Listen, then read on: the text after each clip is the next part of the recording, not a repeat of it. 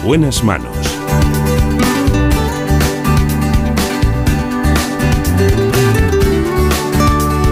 El programa de salud de Onda Cero. Dirige y presenta el doctor Bartolomé Beltrán.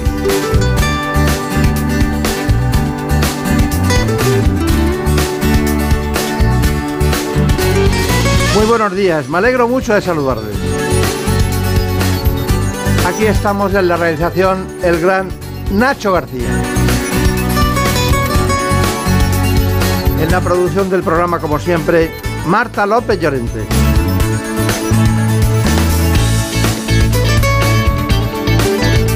Les propongo hoy una serie de asuntos que son muy interesantes. Por ejemplo, el de la urología. Y es que en ella todos los hombres temen el cáncer de próstata. Nos acompaña el doctor Andrés de Palacio.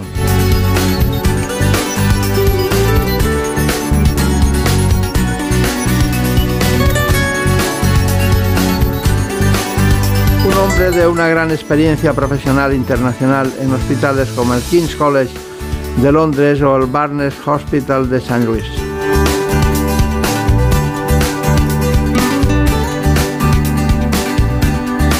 Antes de cualquier otra cosa, les propongo este informe. En buenas manos. El programa de salud de Onda Cero. La urología es una especialidad médico-quirúrgica que trata las enfermedades del aparato urinario de ambos sexos y el aparato genital y reproductor masculino. Los principales motivos de consulta van desde las infecciones urinarias, problemas en el riñón o en la próstata.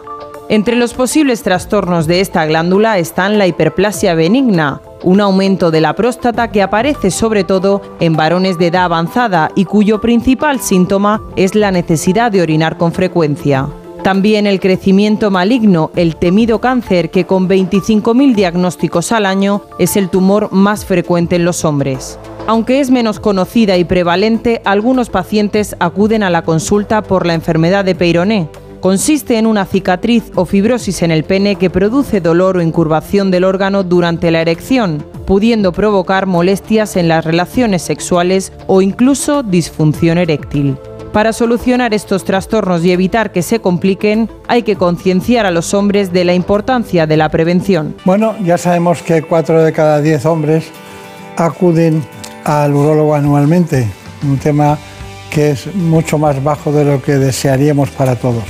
En este cáncer tan frecuente, hoy nos acompaña un gran especialista. Él trabaja concretamente, el doctor Andrés de Palacio y de segundo apellido España. Eh, trabaja en el Hospital San Rafael de Madrid, un hospital que se viene ampliando profusamente en las zonas muy próximas a un estadio que recibe prácticamente a toda la, la población que se dispersa los fines de semana, tanto en el Museo del Prado como en el Santiago Bernabéu. Me presento a Brenda Hermida, que es de La Coruña, y también a Marina Montier, que nunca, siempre me confundo con, su ciudad, porque es de Murcia, pero ¿cómo se llama la ciudad exactamente? Bueno, tenemos dos, Caravaca de la Cruz y Cejín. tienen, de, tienen, de, todo. Bueno, eh, ¿por qué no nos cuentas eh, todo lo que podemos eh, saber para recordarlo? El doctor Andrés de Palacio. Pues les presentamos al doctor Andrés de Palacio. Él es especialista en urología en el Hospital San Rafael de Madrid y cuenta con una amplia experiencia profesional nacional e internacional en hospitales como el King College Hospital de Londres o en el Barnes Hospital de San Luis, en Estados Unidos. Además de esto, hizo su especialización en patologías de andrología y cabe destacar que el doctor de Palacio combina su labor asistencial con la docencia, la investigación y la divulgación científica. Muy bien, bueno, pues está, es todo muy bien, pero ustedes tienen una movida grande en ese hospital porque han, he visto que habían adquirido al pasar, ¿no? Porque no estuve dentro, otro, otro centro enfrente, ¿no? Sí, eh, la verdad es que el hospital está en franco crecimiento. La orden, el hospital pertenece a la Orden de los Hermanos de San Juan de Dios y están haciendo una labor eh, magnífica, bueno, que hacen a nivel mundial por supuesto con más de 300 centros a, nivel mundial, pero en concreto en el Hospital San Rafael pues están ampliando, compraron lo que era el antiguo colegio alemán y, están ampliando ahí eh, una zona importante y luego la zona también que vuelca hacia Paseo de la Habana con la universidad también. Claro. Allí estaba un centro escolar alemán, ¿no? En esa zona, ¿no? Estaba el colegio alemán. El antiguo colegio alemán es lo que eh, adquirió la orden para su ampliación. Claro, ahora me sitúo perfectamente. Bueno, eh, usted se formó o estuvo gran parte de su tiempo en el Gregorio Marañón, ¿no? Sí, yo hice mi residencia en el Hospital Gregorio Marañón y me quedé allí eh, hasta que, bueno, pues pasados los años con plaza en propiedad pedí excedencia y ya me dedico solo en exclusiva a trabajar en el Hospital San Rafael, en el Grupo Urológico San Rafael, que llevamos ya 20 años.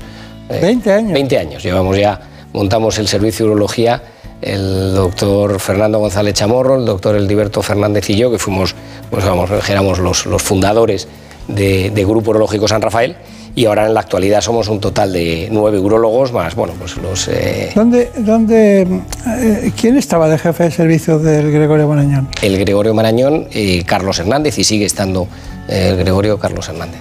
Es muy bueno. ¿eh? Yo, de, primer año de residencia estaba Emilio Pardo Unceta, el doctor Pardo Unceta. Pero Hernández es un Carlos Hernández lleva de jefe de servicio desde el año 91. Dentro de jefe sí, sigue siendo... muy meticuloso. además un un jefe excelente. Sí, es verdad, es verdad. Bueno, usted también estuvo en, Virginia, ¿no? Estuve en Virginia, sí, ahí como eh, estudiante. ¿Has estado en Virginia últimamente? Eh, sí, sí, no, ahí estuve, me fui, antes del Erasmus y tal, siendo estudiante de medicina, me fui allí a una unidad de eh, cirugía vascular y trasplante, y además la dirigía un gallego el doctor eh, Méndez Picón. Si, era curioso llegar allí y encontrarte con un gallego. El jefe era un... ¿Se puede usted encontrar un gallego? Sí, sí un gallego en cualquier sitio. Y ahí estuvimos ahí, ahí de estudiantes, sí. Y, y, el, Barnes eh, eh, no está en Virginia, estaba en Washington. ¿no? está en la Washington University, eso es en San Luis, en Missouri. Ahí fui con una beca de la Comunidad de Madrid a completar la formación. La, es la universidad, la Washington University, es donde fue premio Nobel Severo Ochoa. Es un magnífico, y el Barnes Hospital es uno de los hospitales punteros y en concreto en neurología en aquel momento el doctor eh, Ralph Kleiman, uno de los eh, pioneros de la cirugía laparoscópica y la endourología. Hizo bien entonces usted. Bueno, pasar por esos sitios, ¿no? Actinamos en ello, sí. Claro, claro, claro. Bueno, tenemos muchas preguntas eh, que hacerle, pero ¿qué pasa con la estadística? Hombres y urólogos. ¿Van solos? ¿Van acompañados? Bueno, ese es un tema, la verdad es que, que, afortunadamente va cambiando, pero bueno, hicimos a través de la Fundación Nuestra para la Investigación, Grupo Lógico San Rafael, eh, un estudio con Ipsos. Y bueno, pues hemos visto básicamente como eh, cifra más llamativa que solo 4 de cada 10 eh, varones acuden a las revisiones periódicas al urólogo cuando son 8 de cada 10 que las mujeres atienden a su revisión ginecológica periódica teniendo en cuenta que, por ejemplo, cifras eh, que yo creo que son importantes y curiosas, se diagnostican casi más número de cánceres de próstata, de cáncer de próstata eh, en España que de cáncer de mama. Más o menos unos 35.000 eh, casos de cáncer de próstata al año y 33.000 de cáncer de mama. O sea, y, si es el cáncer más frecuente en el, en el varón. Y a pesar de eso, sigue habiendo una reticencia a acudir a las revisiones periódicas al urólogo porque es muy importante decir que el diagnóstico precoz del cáncer de próstata salva vidas. Yo creo que ese tiene que ser un, un mensaje importante ¿no? que tenemos que sacar hoy de esta conversación y es animar a la gente a que vaya a sus revisiones, que son sencillas y lo podemos ir viendo a lo largo de la entrevista, no son complicadas, pero el diagnóstico precoz del cáncer de próstata salva vidas. Sí, pero eh, hay una barrera, ¿no? El tacto rectal es una gran barrera, ¿no? Bueno, el tacto rectal está excesivamente mitificado, ¿no? O sea, es decir, para, para el diagnóstico eh, es una de las armas que utilizamos, ¿no? de las herramientas para el diagnóstico y no siempre es estrictamente necesario. es decir, eh, un paciente que tiene antecedentes familiares de cáncer de próstata, pues siempre es imprescindible un tacto rectal. Pero una persona que tiene un PSA, que es muy importante, ese antígeno prostático específico en unos límites normales, acorde a su edad, a su tamaño de próstata y no tiene ninguna sintomatología especial, pues posiblemente, pues a lo mejor no sea tan necesario hacer el tacto rectal. Sí lo recomendamos, sí lo recomendamos, pero cada vez son más eh, eh, las voces que dicen que se puede limitar aquellos casos concretos y luego, de veras que es una cosa como muy mitificada, no molesta eh, y es una exploración rápida y que sobre todo nos da mucha información. Claro, claro. De cada 100 pacientes que se hacen un screening de, próstata, ¿cuántos acaban teniendo hiperplasia benigna, adenoma de próstata, por llamarle más comúnmente, o acaban con cáncer? Bueno, eh, cuando nosotros hacemos las revisiones, hay que decir que el cáncer de próstata no da síntomas, ¿vale? O sea, es decir, que eso es un dato importante. La gente dice, bueno, voy a esperar a tener síntomas para acudir. No, lo importante de las revisiones es detectarlo antes de que dé síntomas. Un cáncer de próstata que da síntomas es un cáncer ya metastásico o que tiene un avance local que está dando, sinceramente, muchos problemas. Nosotros, eh, afortunadamente, eh, los pacientes que vienen, más o menos se calcula la mitad de los pacientes, el 50-60% de los pacientes, van a desarrollar una hipertrofia benigna de próstata con síntomas, ¿vale? Porque sí es cierto que ese agrandamiento benigno que se produce de la glándula prostática a lo largo, a partir de los 40 o 50 años, se produce en todos. Otra cosa es que luego eso de síntomas, ¿vale? Y luego eh, aproximadamente pues dos, tres de cada diez podrán desarrollar un cáncer de próstata. Está bien. Pero es importante que son enfermedades que concurren en la misma glándula pero una no lleva a la otra. ¿vale? O sea, el hecho de padecer una hipertrofia benigna de próstata, ese adenoma de próstata, no implica que el paciente vaya a desarrollar un cáncer de próstata, porque además se desarrolla generalmente en una zona de la glándula distinta. Si nos imaginamos la próstata como una mandarina o una naranja, eh, tiene básicamente, eh, sí, como una castaña, por, un poco por la forma, ¿no? pero es, tiene la cáscara y los gajos. ¿vale? El agrandamiento benigno de la glándula prostática es el crecimiento de los gajos. Nacemos con una castañita pequeña, con una mandarina pequeña y con la edad van creciendo los gajos. Y va ensanchando la cáscara. El cáncer asiento generalmente en lo que es la cáscara de, la mandarina, la parte periférica de la glándula prostática, y el crecimiento de los gajos es la hipertrofia benigna de próstata, el agrandamiento, la hiperplasia o la adenoma de próstata, que es lo que da la sintomatología obstructiva. Bueno, pues aquí está el doctor Andrés del Palacio, España. ¿eh? A mí me gusta el segundo apellido. Tenía un compañero que se llamaba España, ¿no? Eh, era veterinario, España y hicimos, estuvimos juntos en distintas actividades de tipo formativa. Bueno, eh, me gustaría conocer exactamente que en la hiperplasia benigna de próstata hay una serie de alteraciones de la micción, ¿no? Alteraciones urinarias. ¿Cómo es el proceso de un paciente que no tenga nada, en principio tiene más de 50 años? ¿Y cómo es? ¿La, orina qué es? ¿Se levantan a orinar por la noche? ¿Cómo es el proceso así simplemente? Vamos a ver, el agrandamiento benigno de próstata básicamente cursa con dos tipos de síntomas. Uno, los que son obstructivos y otros son irritativos, ¿vale? Básicamente. Los obstructivos son los provocados directamente por el efecto tapón que hace la glándula prostática, aumenta de tamaño y luego también se produce un fenómeno de aumento del tono de las fibras musculares lisas que rodean la próstata y eso provocan un chorro de orina más fino, que cuesta arrancar al orinar, que se corta a medias, que gotea. Y eso además conlleva que la vejiga tiene que hacer un sobreesfuerzo para vaciar y eso crea unos síntomas irritativos, que son los de tener que ir con frecuencia, corriendo, urgencia que incluso se escapa con pequeñas gotitas de escape, ¿vale? Y el tener que orinar por la noche. Entonces, básicamente tenemos ese tipo, dos tipos de obstructivos e irritativos. Y luego hay pacientes que tienen síntomas más obstructivos que empeoran menos la calidad de vida, que los irritativos, los que más empeoran la calidad de vida son los síntomas irritativos. Hay que pensar, es decir, el llegar a casa corriendo, no te da tiempo abrir la puerta, en fin, esa cosa es muy. o levantarse a orinar por la noche, son síntomas que, afectan mucho a la calidad de vida, más los irritativos que los obstructivos. Claro. No, no. Y claro, llegas y te dan un beso y dices, espérate un momento, ¿no? Porque, porque tienen que ir al baño en muchas ocasiones intempestivas, ¿no? Es muy curioso eso. Pero bueno, eh, tenemos una serie de informaciones, pero lo principal es una exploración, la, revisión urológica. ¿Qué, sabemos de eso, Marina? Pues lo hemos dicho varias veces en el programa y es que solo cuatro de cada diez hombres admiten acudir una vez al año al urólogo para realizarse un chequeo. Los especialistas afirman que todo lo relacionado con el aparato reproductor masculino y sobre la salud sexual es tabú. Sin embargo, las revisiones urológicas son claves para la detección precoz de muchos problemas que pueden ser muy graves. Pues es recomendable acudir al urólogo si se tienen antecedentes oncológicos, por ejemplo, de cáncer de próstata, a partir de los 45 años. Y, según las recomendaciones internacionales, a partir de los 50 si no se tienen estos antecedentes ni síntomas que obliguen a acudir a la consulta.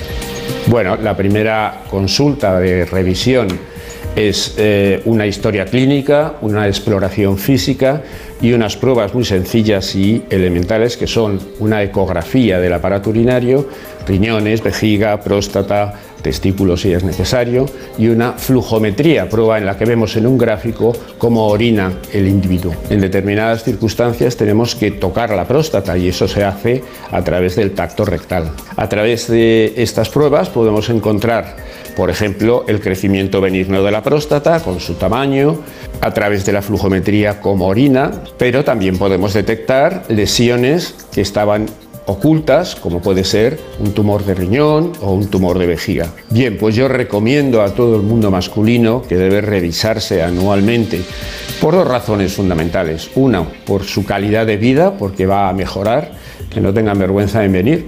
Y segundo, porque van a prevenir enfermedades de importancia como es el cáncer de próstata, cuya prevalencia es muy alta. Muy bien, Doctor Andrés de Santiago, eh, del Palacio, perdón, eh, lo damos por asumido, ¿no? Que está correctamente lo que se ha planteado. Sí, sí, vamos, correctísimamente. Eso es la, la clave, es acudir a las revisiones. Está bien, está bien. La mejor prevención. Está muy bien.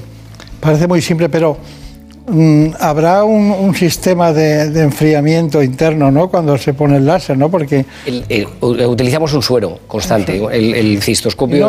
¿qué, notan los pacientes al, despertar? Al despertar, eh, que llevan una sonda puncha. La verdad es que eh, da muy poca sintomatología el láser porque tiene la ventaja que penetra muy poco en el tejido. Entonces, lo que es la quemadura que hace es muy pequeña. ¿El control es ecográfico? no, el control lo hacemos directamente con visión directa. ¿Ah, sí? Sí, sí visión directa lo hacemos todo con, visión directa. Y es una técnica muy buena, la vaporización con láser para un tamaño adecuado de próstata. Si son próstatas más grandes, dependiendo ya también un poco de la experiencia del cirujano, luego tenemos también otro tipo de técnicas, ¿no? como puede ser la enucleación. ¿Qué complicaciones le veo y qué indicaciones tiene? Las indicaciones son paciente que tenga indicación de cirugía, ¿no? y las indicaciones de cirugía eh, de próstata son eh, absolutas, pues aquellos pacientes que llevan una sonda y no son capaces de orinar, piedras en la vejiga, que tienen infecciones urinarias de repetición, sangrado, o aquellos pacientes que, tratados desde el punto de vista médico adecuadamente, no consiguen tener una micción que esté acorde a su estilo de vida. Y en ese momento establecemos la indicación de cirugía. Y en función del tamaño y de las preferencias del cirujano eh, con respecto a la técnica que domina mejor, porque disponemos de varias técnicas, todas muy efectivas, eh, indicamos un tipo de técnica u otra. Muy bien. Bueno, vamos con una, técnica que va por la vía transuretral, es el caso del Rezum, ¿no? Pues sí, el Rezum es otra de las técnicas indicadas para los pacientes que sufren hiperplasia benigna de próstata y que se lleva a cabo por la vía transuretral. Está indicado para aquellos pacientes que están con tratamiento farmacológico y que no presentan síntomas graves. La técnica Rezum es un sistema indicado para tratar la hiperplasia benigna de próstata. Se accede a ella a través de la uretra, introduciendo vapor de agua en los glóbulos de esta glándula para provocar así una necrosis del tejido. Después, el cuerpo la va eliminando poco a poco de forma natural. De esta manera se consigue reducir el volumen de la próstata y el consecuente aumento del tamaño de la uretra, lo que mejora el flujo y la calidad miccional. Se trata de un procedimiento para pacientes con síntomas leves. Entre sus ventajas, no hay riesgo de incontinencia urinaria ni de disfunción eréctil. Además, no precisa anestesia general ni ingreso hospitalario. Una terapia térmica que mejora de forma segura la calidad de vida de los pacientes en dos semanas y que permite la aplicación de otras técnicas en el futuro. Bueno, ¿Algo que decir sobre este asunto? Bueno, es una técnica también por vía transuretral, como el, prácticamente las que hacemos todas ahora, todas las hacemos a través de la uretra. Y el, el Rezum es una técnica, como si dijéramos, intermedia entre el tratamiento médico y el quirúrgico. ¿vale? Eh, si nos hemos dado cuenta, en la imagen, cuando hemos visto el láser verde, vamos desapareciendo el tejido y dejamos el agujero, lo que es el canal que queremos dejarlo, lo vemos directamente, y aquí se va a producir con el tiempo, porque la inyección de vapor de agua lo que hace es circular por el tejido desnaturaliza las proteínas y como si dijéramos atrofia la próstata y en las semanas siguientes a la intervención la próstata va disminuyendo de tamaño. Y esto lo indicamos eh, en aquellos pacientes que no tienen una sintomatología tan importante como para recurrir a una técnica quirúrgica en la que vemos como en el láser verde o si hacemos una nucleación con láser de olmio o una adenomectomía con robot da Vinci que también se pueden hacer en próstatas muy muy grandes remedando las cirugías eh, antiguas abiertas pues no dejamos el hueco directamente sino que se va haciendo poco a poco. Y entonces eso tiene indicación en aquellos pacientes que el tratamiento médico no está yendo del todo bien pero no tienen realmente una indicación, no están tan molestos como para operarse, o simplemente que quieren dejar de estar tomando pastillas. Está bien, está bien, está bien. Bueno, eh, es, es fácil de entender desde su posición porque son técnicas muy simples, muy sencillas, pero siempre está la cirugía pendiente de lo que pueda pasar, ¿no? A lo que vamos a llegar, ¿eh? Sí, la orina es un, un gran instrumento. Sí. Volvemos a los clásicos. La, la urinoscopia, ¿eh? clásica. Sí, sí, sí.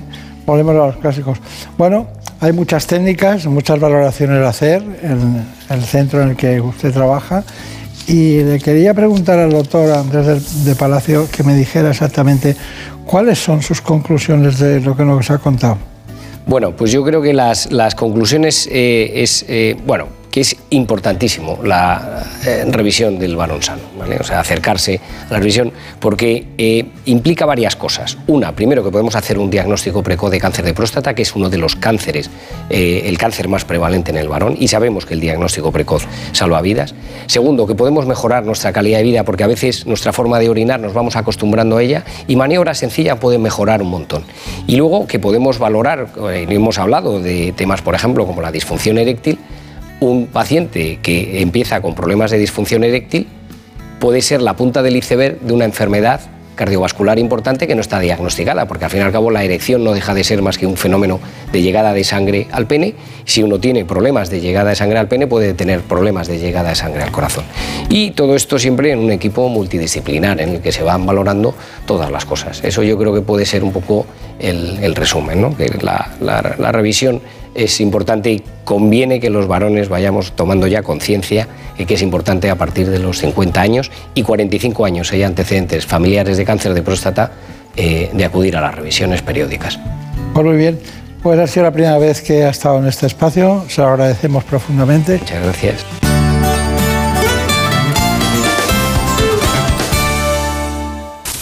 Es lógico, Murprotec, empresa líder en la eliminación definitiva de las humedades, patrocina la salud en nuestros hogares.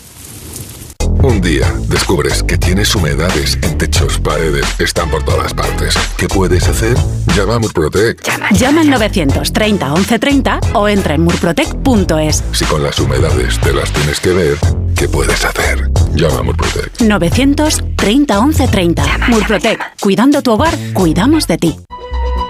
Da gusto levantarse los fines de semana. Buenos días. Buenos días, de luz y de color. Jaime Cantizano sabe transmitir su sonrisa y optimismo. De calidad de vida sabe mucho Fernando Eiras. De aquí solo podéis ir para arriba, a ver qué me hacéis con el resto del programa. Lo he dejado. Yo siempre tengo cuerpo de fin de semana. ¿eh? Me encanta que lo recuerdes porque me hace sentir tan culpable. Rubén me dijo que yo no soy buena influencia para ti. Eh, totalmente de acuerdo. Contágiate. Por fin no es lunes. Tu cita con Jaime Cantizano. Los fines de semana desde las 8 de la mañana y en cualquier momento en la web y en la app de Onda Cero. Te mereces esta radio. Onda Cero, tu radio. La pareja que más triunfa en las madrugadas. Lady Gemma Ruiz, buenas noches. Muy buenas noches, José Luis Salas. ¿Todo listo? Todo. Actualidad, entretenimiento y compañía. Lo que toca ya es ir abriendo el kiosco de prensa. ¿Vas a jugar al Comecocos con Gemma Ruiz? Vamos con ello. Esta es la radio para la España de trasnocha. No son horas. José Luis Salas y Gema Ruiz. De lunes a miércoles a la una y media. Los jueves a las tres y siempre que quieras en la web y en la app de Onda Cero. Te mereces esta radio. Onda Cero, tu radio. No son horas. ¿Sabes qué pasó con el cerebro de Einstein? Einstein falleció en 1955. Según sus últimos deseos, fue incinerado y sus restos fueron esparcidos en algún lugar secreto. Pero pocos saben que durante la autopsia el patólogo Thomas Harvey extrajo su cerebro y lo cortó en 240 trozos. En 1998, Harvey y otros científicos devolvieron los restos que tenían, a excepción de 24 piezas que podrían estar actualmente en cualquier parte del planeta. En la tertulia Zona Cero de la Rosa de los Vientos hablaron de esta y otras historias muy interesantes. Si no escuchaste el programa o quieres volver a escuchar cualquier sección a la carta, entra en la web y en la app de Onda Cero. No te pierdas nada. Onda Cero, tu radio. En buenas manos. El programa de salud de Onda Cero.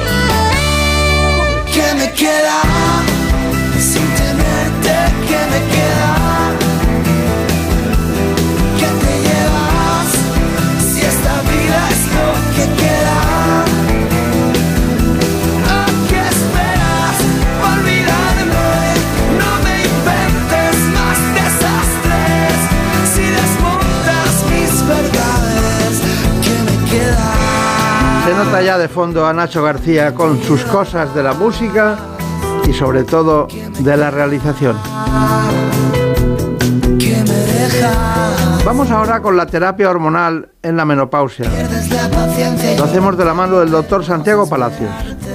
Es ginecólogo y director del Instituto Palacios de Madrid.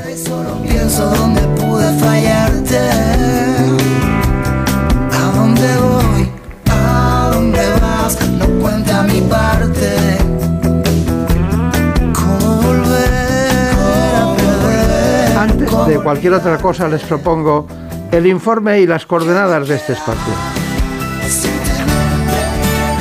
En buenas manos. Más de cinco años después de alcanzar la menopausia, hasta un 70% de las españolas sigue teniendo síntomas. Sofocos, sudoraciones nocturnas, trastornos del sueño y cambios de humor son los más comunes y afectan de manera significativa a su calidad de vida. Uno de los tratamientos para controlarlos es la terapia hormonal. Consiste en la administración de hormonas sintéticas como el estrógeno y la progesterona en forma de pastillas, parches o cremas. Esta terapia tiene múltiples beneficios. De hecho, se han hecho estudios que apuntan a que administrado en el momento adecuado, este tratamiento ayuda a reducir el riesgo de demencia. Otras investigaciones se refieren a sus bondades en la etapa premenopáusica, para el abordaje de la depresión y los cambios de humor. Además, disminuye la probabilidad de descalcificación en los huesos, reduce el riesgo de osteoporosis y evita así que se produzcan fracturas. Bueno, pues está con nosotros un gran amigo de este espacio, el doctor Santiago Palacios, que en el Instituto Palacios de Madrid ayuda a muchas mujeres a que resuelvan sus problemas en relación con la obstetricia y ginecología. Doctor Palacios. Bartolomé, un placer. Eh, está muy bien eso. Eh, podía haber sido presidente de, de los médicos de Madrid hace muy poco tiempo. Sí, pero decidí una retirada a tiempo, pero en el futuro voy a ir Claro. con ganas. Era para coger impulso. Exactamente. Bueno, vamos a. Hay un tema apasionante para nosotros que Brenda tomó buena nota y es el currículum del doctor Palacios. Pues sí, como ya han visto, hoy nos acompaña el doctor Santiago Palacios. Él es ginecólogo y está al frente del Instituto Palacios de Madrid. Además de ello, se formó en ginecología y obstetricia en el Hospital Fundación Jiménez Díaz, donde en 1989 fundó la primera unidad de menopausia de España. Es también autor de más de 300 artículos de revistas, resúmenes y libros sobre la salud de la mujer. Gracias por acompañarnos, doctor. Un placer, cómo no. Bueno, eh, vamos a ver. ¿Qué ha cambiado en este tiempo de la historia, desde que usted empezó a inquietarse por la, por la menopausia? ¿Qué ha cambiado en el estudio y por qué se alertaron ustedes de los posibles riesgos en el- la terapia, lo que se da en llamar la terapia hormonal? ¿Qué ha cambiado? Pues muchas gracias, la verdad, que has dado como buen experto en el clavo. ¿Por qué? Porque lo primero que quiero decir y con todo el corazón es que la terapia hormonal ahora no tiene nada que ver con lo que piensan la mayoría de las mujeres en España, que tenían su miedo hacia la terapia hormonal. Hoy tenemos muchas dosis, tenemos estrógenos naturales, tenemos progesterona natural. Ha cambiado de una manera dramática. Y lo que es muy triste es que sus madres, la madre de la que tiene ahora 50, 55 años, que es la que tiene 80, hace 30 años sí recibía terapia hormonal y pasó la menopausia muy bien. En cambio, ellas con tanto miedo y con tanta poca prescripción están sufriendo de esos sofocos que se han mencionado anteriormente. Luego, desde aquí llamamos la atención y decimos, oiga, que esto ha cambiado, pregunten al ginecólogo que sí podemos hacer mucho más que antes. Está bien. ¿Cuáles son las, formas de administrar la terapia hormonal? Hoy tenemos, además de diferentes dosis, tenemos estrógenos naturales que pueden ser por vía oral, que pueden ser en gel, que pueden ser en parche, que pueden ser en puff y transcutáneo. Es decir, tenemos un montón de diferentes formas, de tal manera que siempre decimos lo mismo, ¿no? Que lo bonito es aplicar cada tratamiento individualizado según el tipo de mujer. ¿Y qué tipo de hormonas se administran? Bueno, sobre todo la mujer que tiene útero, damos dos, que son los estrógenos y la progesterona, porque el, estrógeno es el importante, que es el que le falla a la mujer y el que le produce el que tenga los síntomas. Lo que pasa es que tendría un inconveniente que sería haría que creciera la parte interna del útero, que le llamamos endometrio, y por eso tenemos que frenarlo con la progesterona. Pero a la mujer que no tiene útero, solo le damos estrógenos. Luego, mujer sin útero, solo estrógenos. Mujer con útero, estrógenos y progesterona. Lo que pasa es que luego están... Eh, ¿cómo, ¿Cómo calibran ustedes las dosis? Bueno, la verdad es que ya no tiene nada que ver con, antes. Por eso desde aquí digo, oiga, que, esto no tiene mucho que ver. Ahora damos ultra baja dosis y bajas dosis, cuatro veces menos que hace 25 años. Luego, eso es un punto muy importante.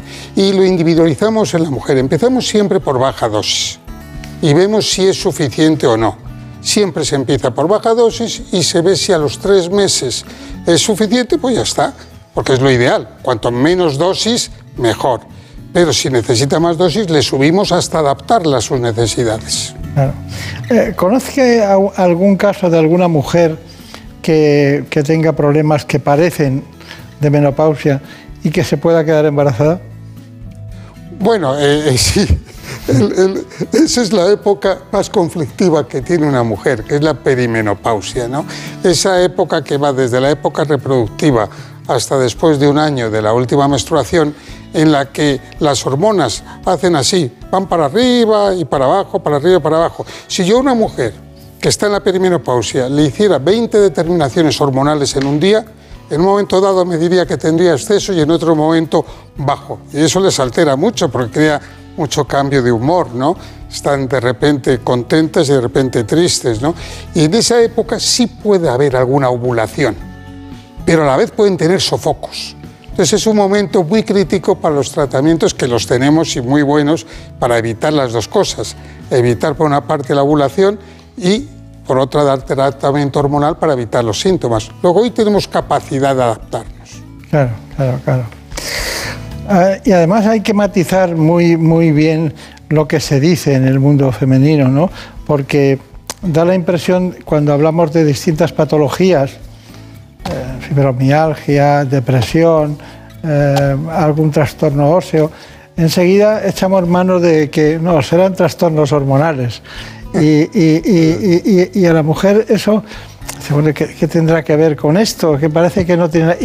Y, tiene que ver en muchas ocasiones. Tiene, mucho. No es un invento de los hombres ni de los hombres ginecólogos. yo, yo, les digo a, a las pacientes cuando vienen en esta época de la perimenopausia, la posmenopausia reciente, les digo, cualquier cosa rara que te pase, piensa en mí, en el ginecólogo, porque yo te diré si tiene algo que ver o no, porque efectivamente tanto la piel como el dormir peor, que eso es uno de los síntomas más importantes, los trastornos del sueño, como los cambios de humor, como las taquicardias, que muchas veces van al cardiólogo, como la tristeza, que dice estoy entrando en depresión, como el engordar, dice voy al endocrino, pues todo eso tiene mucho que ver con las hormonas.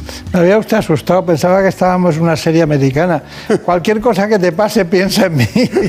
Menos mal que luego ha continuado. no, no, pero lo, digo en el sentido de que piensen que la transición es muy importante para que hay trastornos que son muy indicativos, ¿no? La sintomatología es muy indicativa.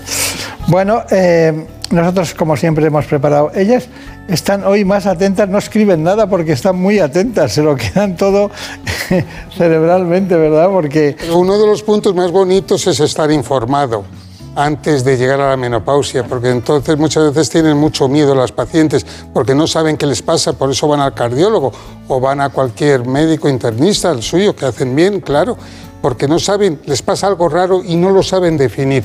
Si comprenden que puede ser la menopausia, irían directamente al ginecólogo a consultar. Claro, claro, claro. Pero hay hormonofobia, ¿no? Oh, y eso es una de las cosas que tengo que decir desde aquí.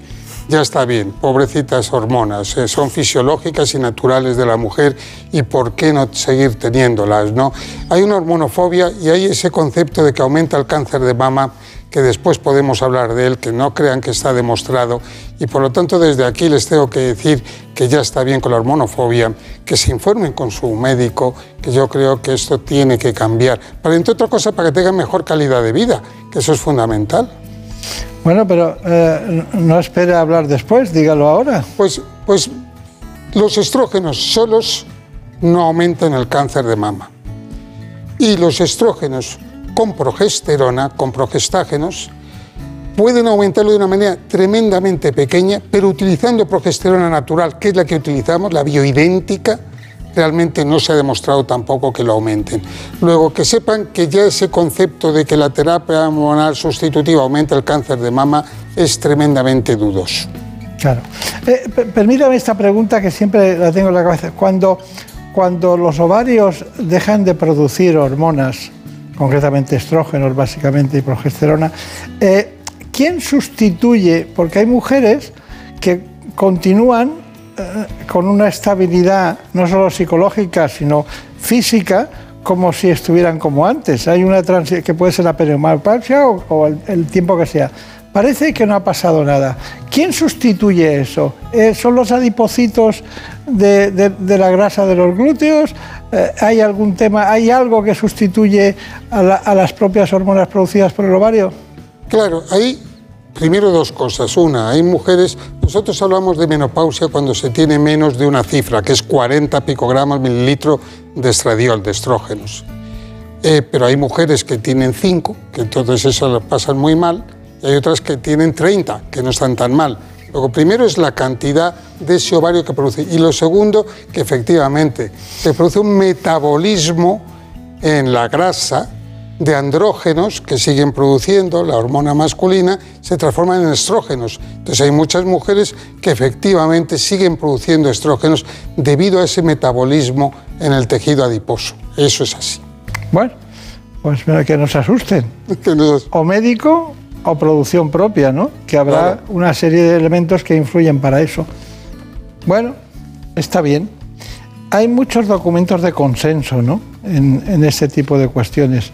Hay, igual que hay guías cardiológicas para saber qué se hace con una arritmia en España o en Europa, eh, ¿hay algún documento de consenso respecto a este tema? Muchos. Eh, uno de los problemas era que hubo un estudio hace muchos años, 20 años, norteamericano, que es el que alertó y alarmó sobre la terapia hormonal. Pero estaban hechos en mujeres más mayores de 60 años como media y realmente después hoy hemos visto los fallos de ese estudio y las virtudes. Entonces, viendo la gran confusión, la International, eh, la International Menopause Society ha hecho unas guías desde el 2016 dejando bien claro cuál es la postura.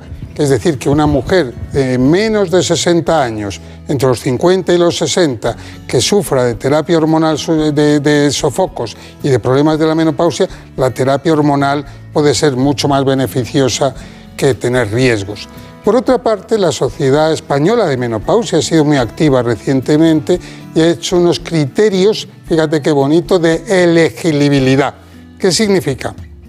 Para nuestros compañeros, eh, ginecólogos o médicos de otra especialidad, médicos de familia, endocrinólogos, que si tú tienes una duda de mandar o no terapia hormonal a una mujer en concreto, te oye, ¿puedo mandar terapia hormonal, por ejemplo, a una mujer diabética? Pues ahí te dice las, eh, los estudios que hay, los criterios que hay y realmente si se debe eh, dar terapia hormonal. Eso es muy bonito. Está bien. Bueno, Brenda Almida nos ha preparado uh, lo que se ha dado en llamar una consulta de menopausia. ¿no? Así es, a pesar de ser una terapia muy beneficiosa para mejorar la calidad de vida durante la menopausia, no todas las mujeres son candidatas a recibirla. La doctora Mariela Lilue, ginecóloga del Instituto Palacios, nos ha explicado cómo se decide si a una mujer se le prescribe o no terapia hormonal sustitutiva. Cuando llega una paciente a nuestra consulta ginecológica que está en el periodo de la menopausia, lo primero que tenemos que hacer es una historia clínica completa, en donde interroguemos sus antecedentes personales y familiares y qué síntomas presenta de la menopausia para saber qué terapia tenemos que prescribir a posteriori. En cuanto a las pruebas, tenemos que hacer una exploración ginecológica completa, que incluya la citología vaginal, que incluye una ecografía ginecológica para ver el útero y los ovarios, además de exploración mamaria y poderle hacer mamografía y complementar con ecografía mamaria e idealmente hacer una densitometría ósea para ver el estado de los huesos de la paciente. Una vez realizada la historia clínica de la paciente, que hayamos detallado los síntomas que presenta de la menopausia y que hayamos realizado todas las exploraciones, valoramos el riesgo-beneficio que tiene eh, prescribirle la terapia hormonal y cuánto va a mejorar la calidad de vida de las mismas en base a esos riesgos y esos beneficios. Desaconsejamos el uso de terapia hormonal en pacientes con antecedentes personales de cáncer de mama y con antecedentes de problemas de coagulación como eventos tromboembólicos. La menopausia es un periodo eh, que se diagnostica una vez pasado un año sin ver reglas, sin sangrar.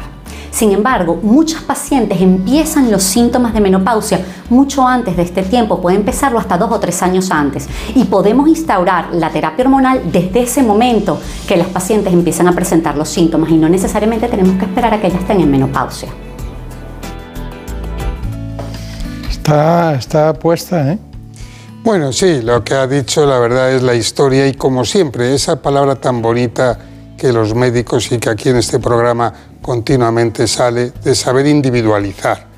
Es decir, ¿la terapia hormonal para todas? Pues no, claro que no.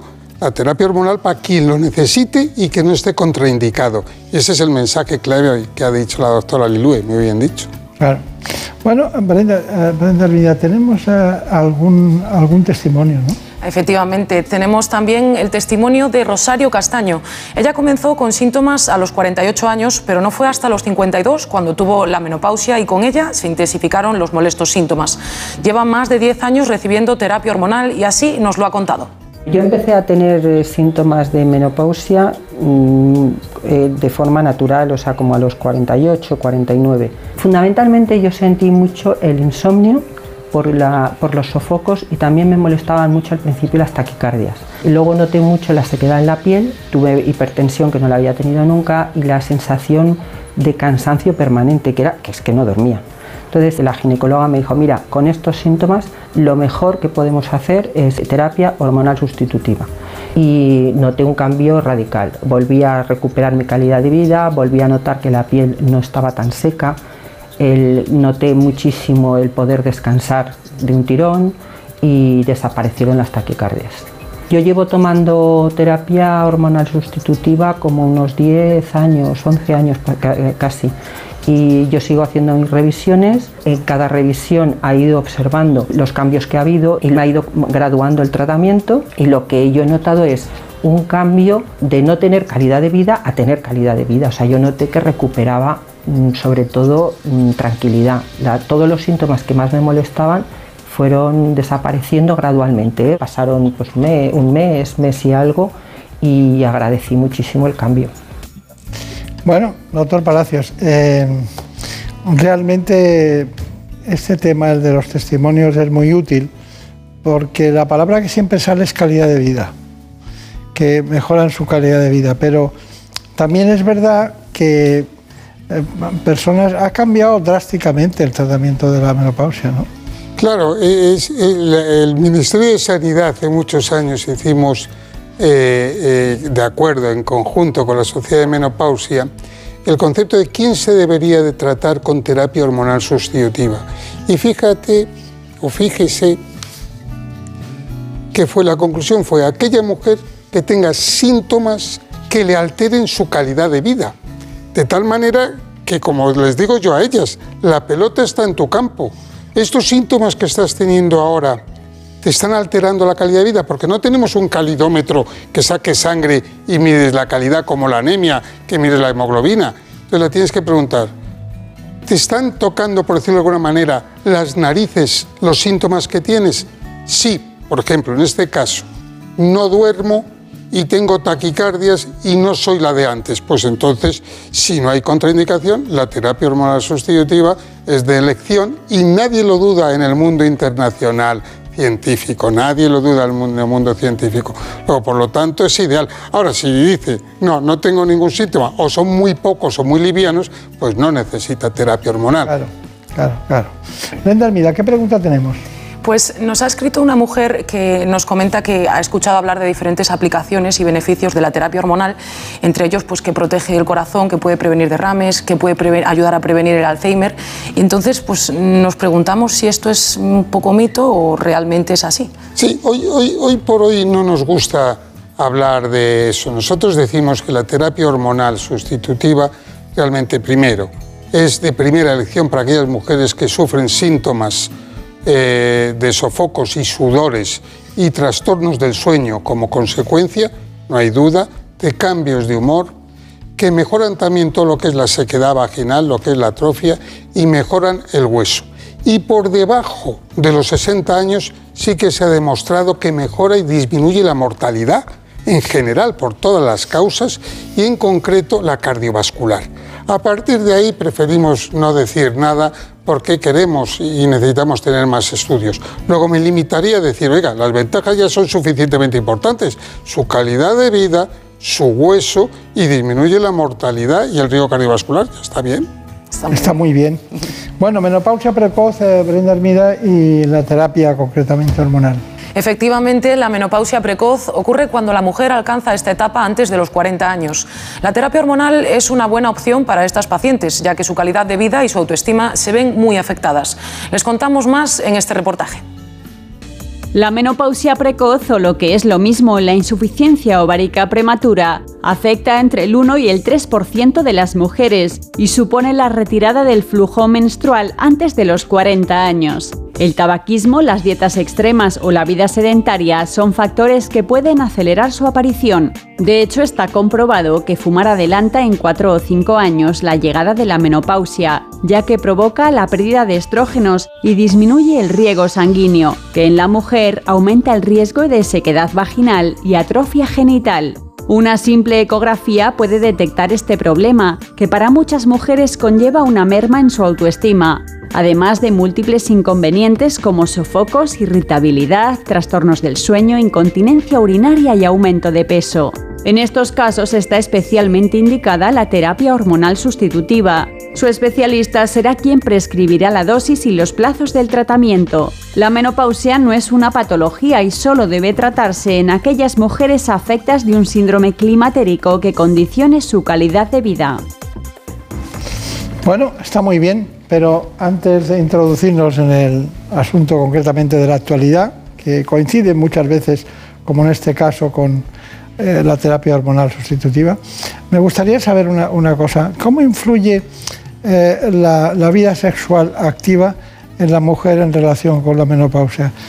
Sobre todo en las que eh, abandonan o las que practican. ¿Qué, ¿Cómo influye? Claro, de dos maneras muy claras. Una,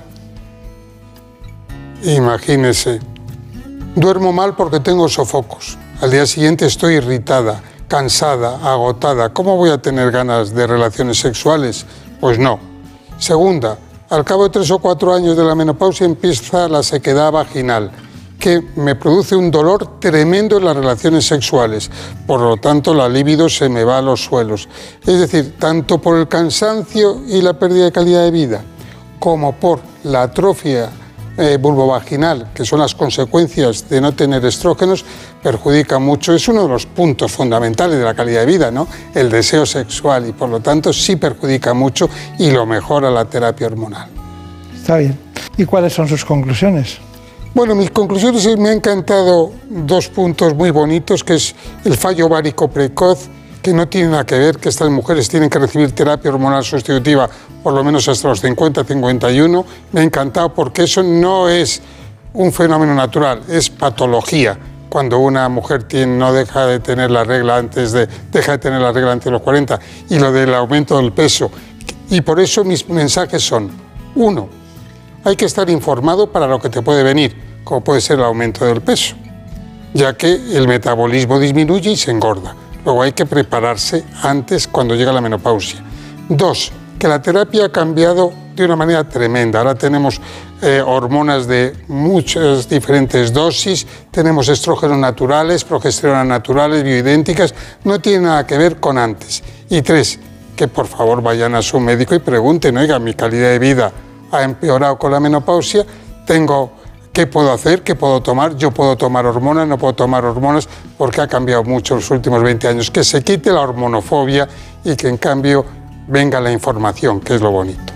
Bueno, eh, con usted siempre lo pasamos bien. Hay que recordar que el doctor Santiago Palacios es hijo de médico, su padre era uno de los grandes endocrinólogos españoles, trabajaba en el Gregorio Marañón, ¿no? En el Gregorio Marañón, sí, Y sí. también tiene una hermana que, que es médico y que trabaja básicamente en lo que es nutrición y ejercicio físico. Sí, es endocrinóloga de los deportistas, está sobre todo en, en donde, bueno, cuidando a los deportistas para que ganen medallas, como digo yo. La Secretaría de Estado del Deporte, ¿no? Sí. Bueno, pues aquí está nuestro hombre, que algún día pronto será presidente de los médicos españoles. Esperemos que tenga mucha suerte Muchas gracias. y que sea muy feliz. Muchas gracias. Muchas gracias, lo mismo digo. En buenas manos. El programa de salud de Onda Cero. Dirige y presenta el doctor Bartolomé Beltrán.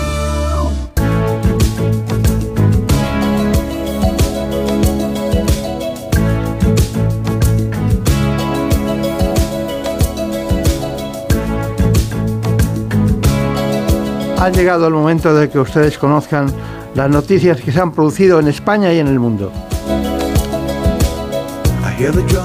Para eso les dejo con mis compañeros de los servicios informativos. Only whispers of some quiet conversation. She's coming in 12:30 flight. The moonlit wings reflect the stars that guide me towards salvation. I stopped an old man along the way, hoping to find some old forgotten words or ancient melodies. He turned to me as if to say, Hurry, boy, it's waiting there for you.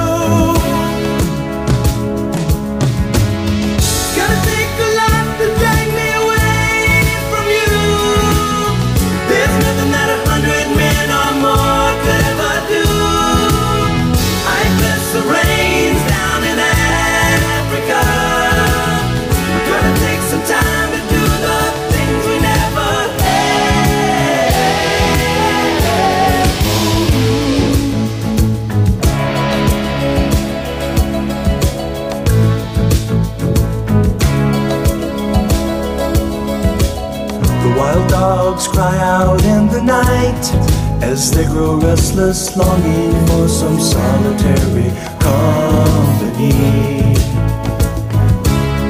I know that I must do what's right, sure as Kilimanjaro rises like Olympus above the Serengeti.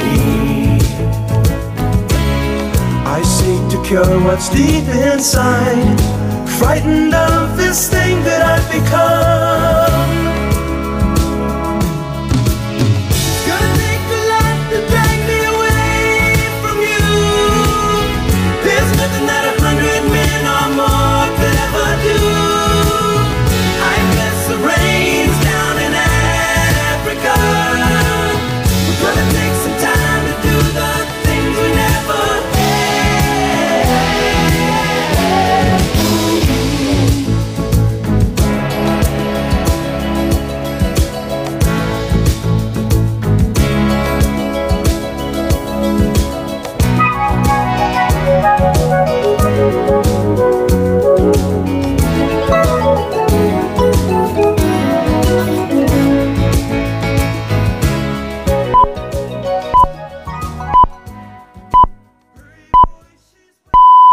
Son las 5 de la mañana, las 4 en la comunidad canaria.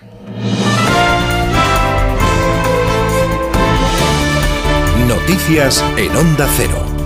¿Qué tal? Buenos días. El presidente ruso Vladimir Putin sigue de gira y en las últimas horas ha viajado a Mariupol, en la región de Donetsk, ciudad ocupada por las fuerzas de Moscú desde mayo del año pasado. Putin voló a Mariupol en helicóptero, según ha informado la agencia TASS, y ha cogido después un coche y ha recorrido varios distritos hablando con los residentes. Antes, y por sorpresa, Putin también viajó a, a- a Ucrania, dos desplazamientos que se producen un día después de que el Tribunal Penal Internacional ordenara su detención. Corresponsal en Moscú, Xavi Colás. Vladimir Putin ha volado por sorpresa a Crimea. La fecha no es casual, se cumplen nueve años de una anexión de la península ucraniana que todavía hoy sigue siendo tachada por la comunidad internacional como ilegal. Allí le esperaban para inaugurar una escuela infantil por internet, como suele hacer últimamente, porque no sale mucho actos públicos, pero Putin ha decidido presentarse en persona. Un gesto significativo porque se produce 24 horas después de que el Tribunal Internacional de la Haya estrechase el cerco con una orden de detención contra él por el supuesto secuestro de niños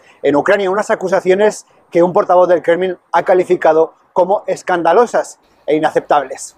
En nuestro país, la política, amigos y familiares despiden hoy a Pedro Solbes, vicepresidente económico en el gobierno de Rodríguez Zapatero y ministro de Agricultura en el ejecutivo de Felipe González. Solbes fallecía ayer a los 80 años y ha sido un político clave en la integración de España en Europa. La vicepresidenta Nadia Calviño, tras pasar por la capilla ardiente, destacaba que Solbes ha sido un servidor ejemplar.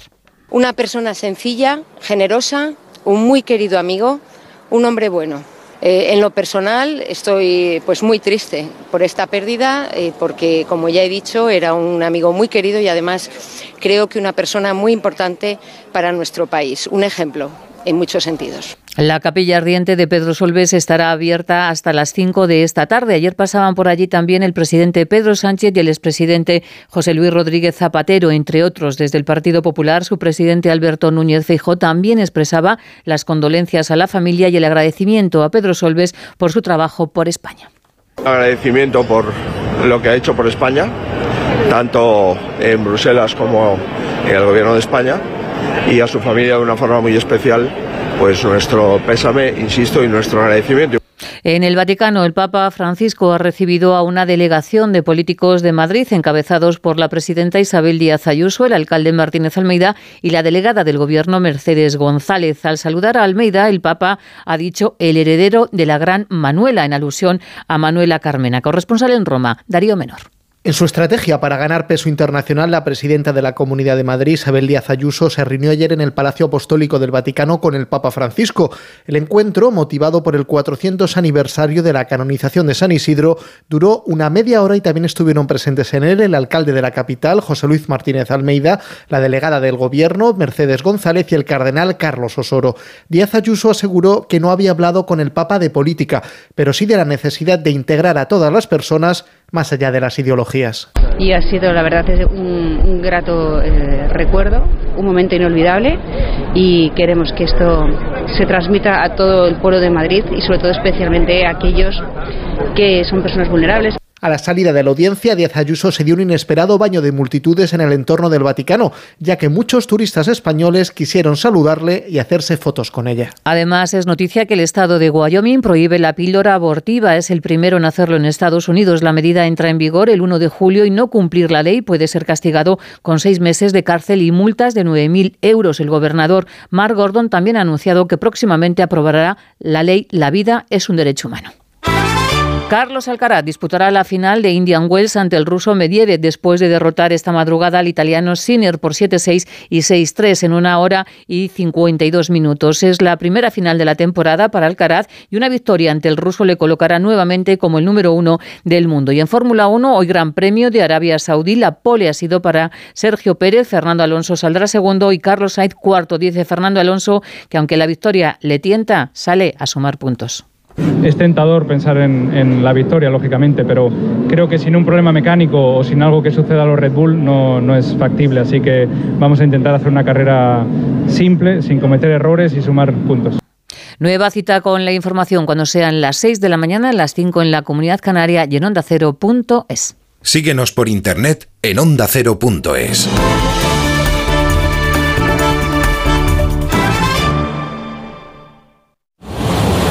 Este domingo estás invitado al gran espectáculo del deporte. Amigas y amigos, muy buenas tardes a todos desde el estudio Nodriza de Onda Cero. El clásico se abre paso con toda su fortaleza en este radioestadio que sabe reconocerle toda su dimensión. Desde el Camp Nou, el partido de la Liga. Barcelona-Real Madrid. El resultado marcará la recta final del campeonato. Más de 90 minutos de fútbol para un partido que va más allá de lo que sucede en el césped. Con ese clásico que seguramente puede tener mucha gente, mucha mirada en muchos rincones del planeta. Todos los clásicos suelen ser decisivos, milenarios. Sin perder de vista otros puntos calientes de la jornada.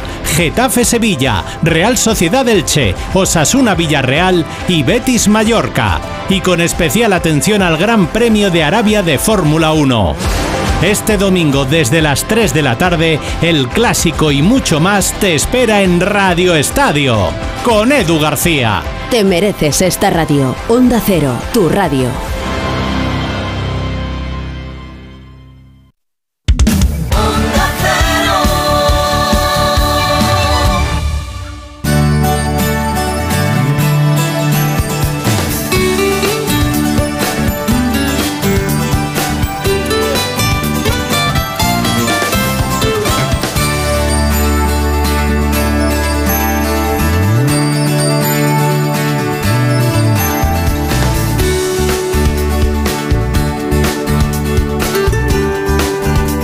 Buenas manos.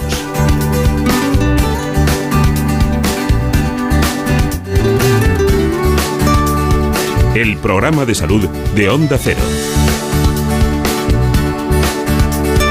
Dirige y presenta el doctor Bartolomé Beltrán.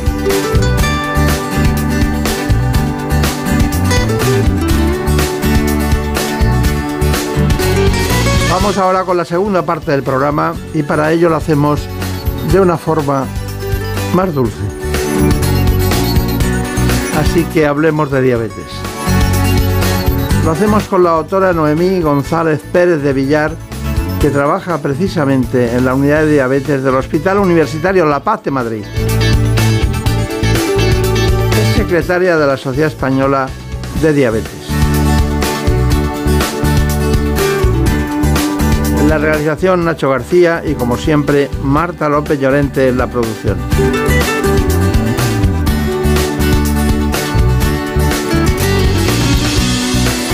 Se calcula que más de 5 millones de personas en España sufren diabetes.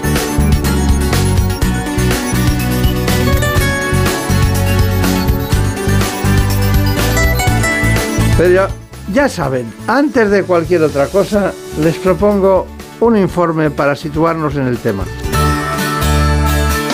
En buenas manos. El programa de salud de Onda Cero. La diabetes es una enfermedad crónica que se produce cuando el páncreas no fabrica la cantidad de una hormona, la insulina, que el cuerpo humano necesita. En España cada día se diagnostican algo más de mil nuevos casos y se calcula que ya afecta al 14% de la población, aunque cerca de un 6% desconoce que la tiene.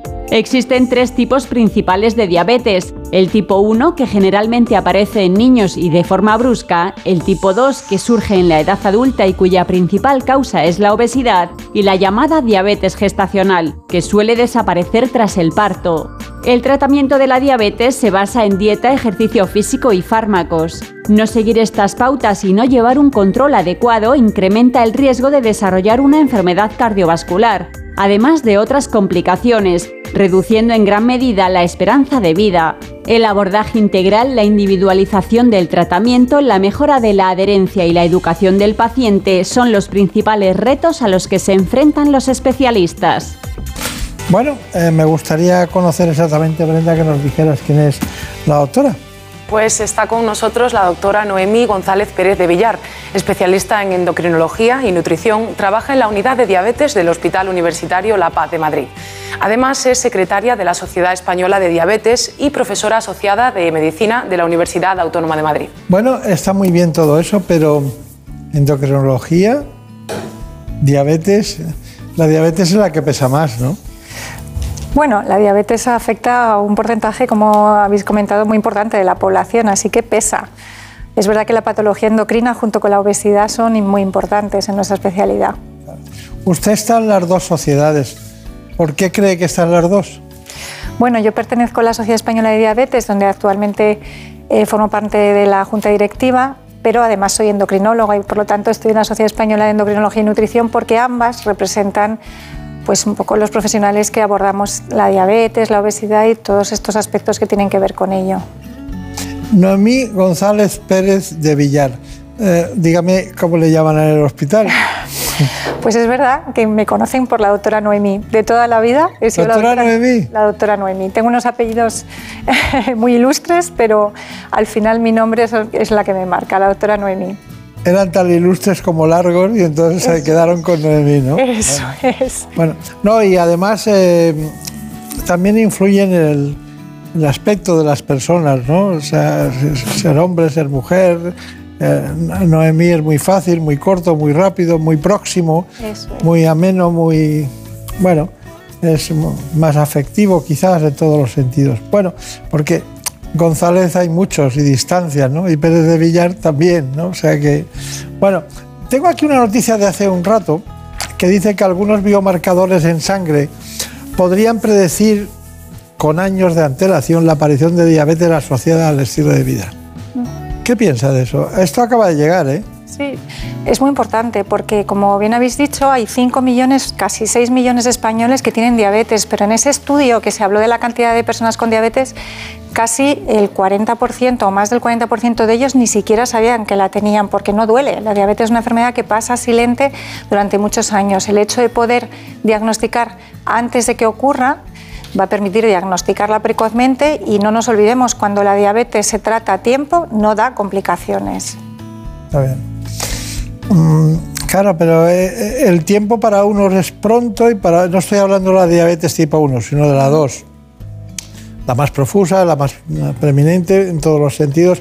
Pero, claro, mm, hay personas que debutan con la diabetes porque en un momento determinado son muy obesos o tienen algún problema de otro tipo. Eh, ¿Cuál es la edad media en la que debuta la diabetes que ustedes ven? Pues es verdad que hemos dicho que la diabetes tipo 1 es una diabetes que se diagnostica muy rápido porque suele afectar a los niños y da unos síntomas que son muy marcados. De hecho, suelen acudir a la urgencia del hospital. En cambio, la diabetes tipo 2, que se asocia sobre todo a obesidad, va apareciendo poquito a poco un incremento en la glucosa y es verdad que hay factores de riesgo que hacen que generalmente a partir de los 40 años en determinadas poblaciones se haya que hacer un cribado, pero el hecho, por ejemplo, de tener diabetes durante el embarazo, pues hace que haya- se haga un seguimiento más precoz de esas mujeres, porque la edad generalmente de aparición es entre los, a partir de los 50, pero hay casos más precoces, sobre todo si hay obesidad, y de hecho estamos viendo cada vez más diabetes tipo 2 en los niños, que es algo que antes no se veía. ¿no? Ya hemos definido tres. La 1, la 2 y la diabetes gestacional. Usted Eso las ha citado las tres principales, ¿no? Bueno, eh, hay muchas cuestiones, pero cenar eh, tarde aumenta el riesgo la mitad de la población de padecer diabetes, ¿no? Bueno, es, un aspecto muy bonito y que cada vez se sabe un poco más, que es la cronobiología. ¿no? Sabemos que eh, eh, las hormonas casi todas tienen un ritmo circadiano y la melatonina es una de ellas y se ha visto que cuando nosotros estimulamos la melatonina, pues manteniéndonos activos hasta muy tarde, por ejemplo, cenando tarde, por ejemplo, teniendo luz artificial con los iPad o los móviles antes de ir a dormir o incluso haciendo ejercicio físico, alteramos ese ritmo de la melatonina a esa última hora y esa alteración produce un incremento en la resistencia a la acción de la insulina que acaba desarrollando la aparición, entre otras cosas, de diabetes ¿no? y también de inflamación en general.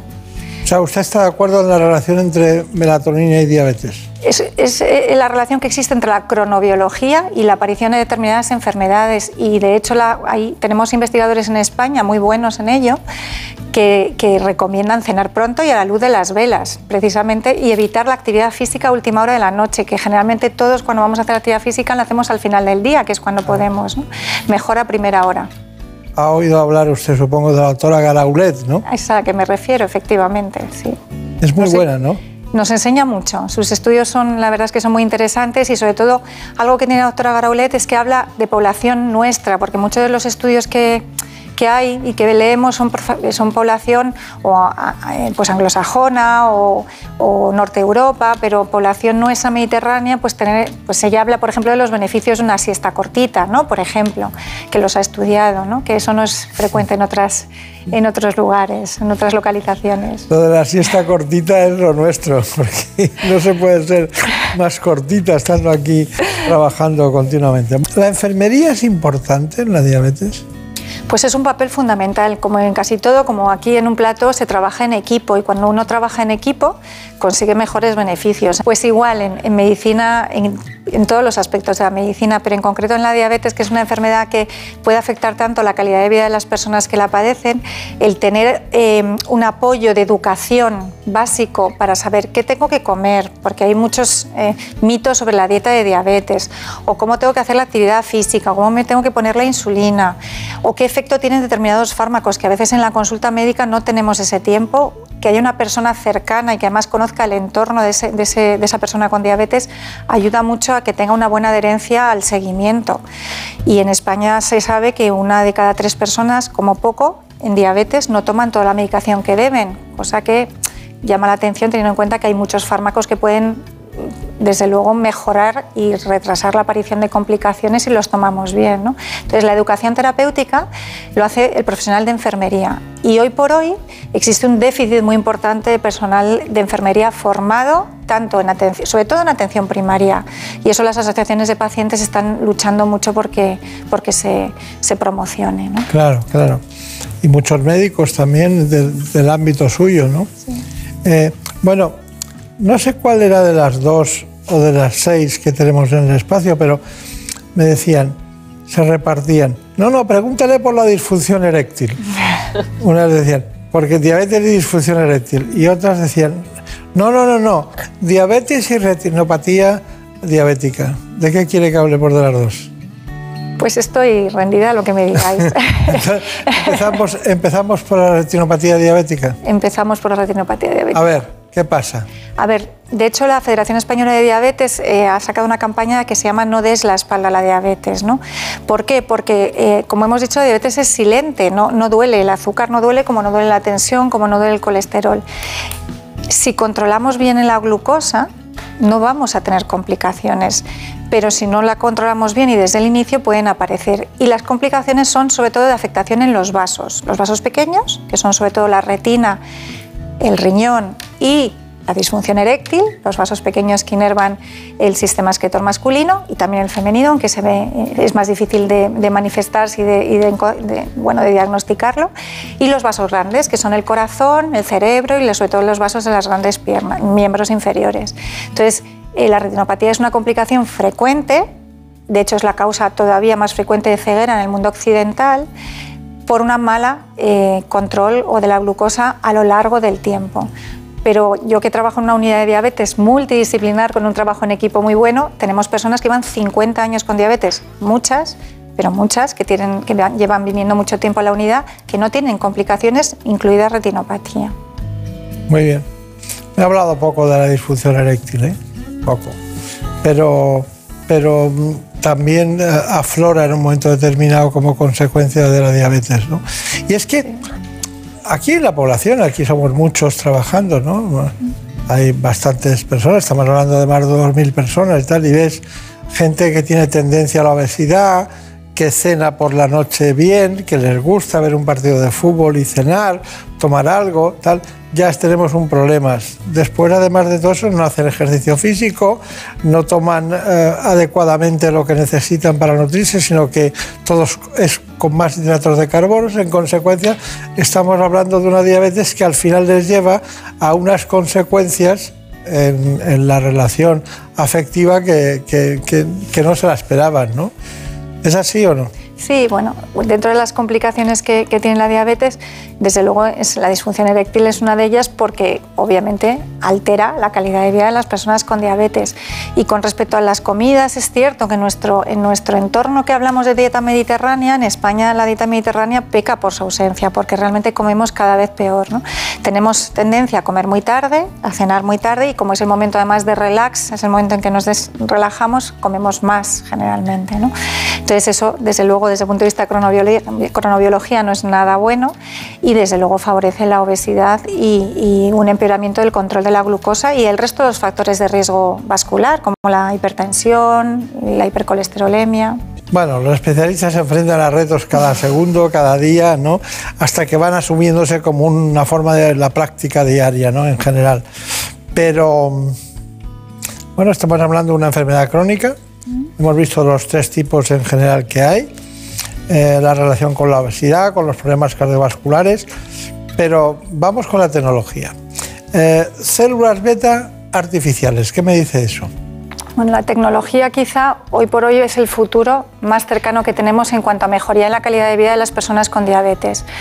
¿Por qué? Pues porque, como bien hemos dicho, las células eh, madre, que son un poco lo que sería, llamaríamos el trasplante de páncreas específico de las células que producen insulina, no es una realidad, está en investigación y no sabemos cuánto, eh, cuándo saldrá, ojalá que pronto, pero hay eh, eh, tecnología, dispositivos que pueden asemejar la secreción de insulina más fisiológica, más eh, adecuada a los momentos del día. Tenemos que pensar que una persona con diabetes lleva una vida normal y además es lo que buscamos, que sale a correr, que tiene una- un problema en el trabajo, que va detrás del autobús, entonces tiene que ajustar sus niveles de glucosa en base a la insulina que se pone.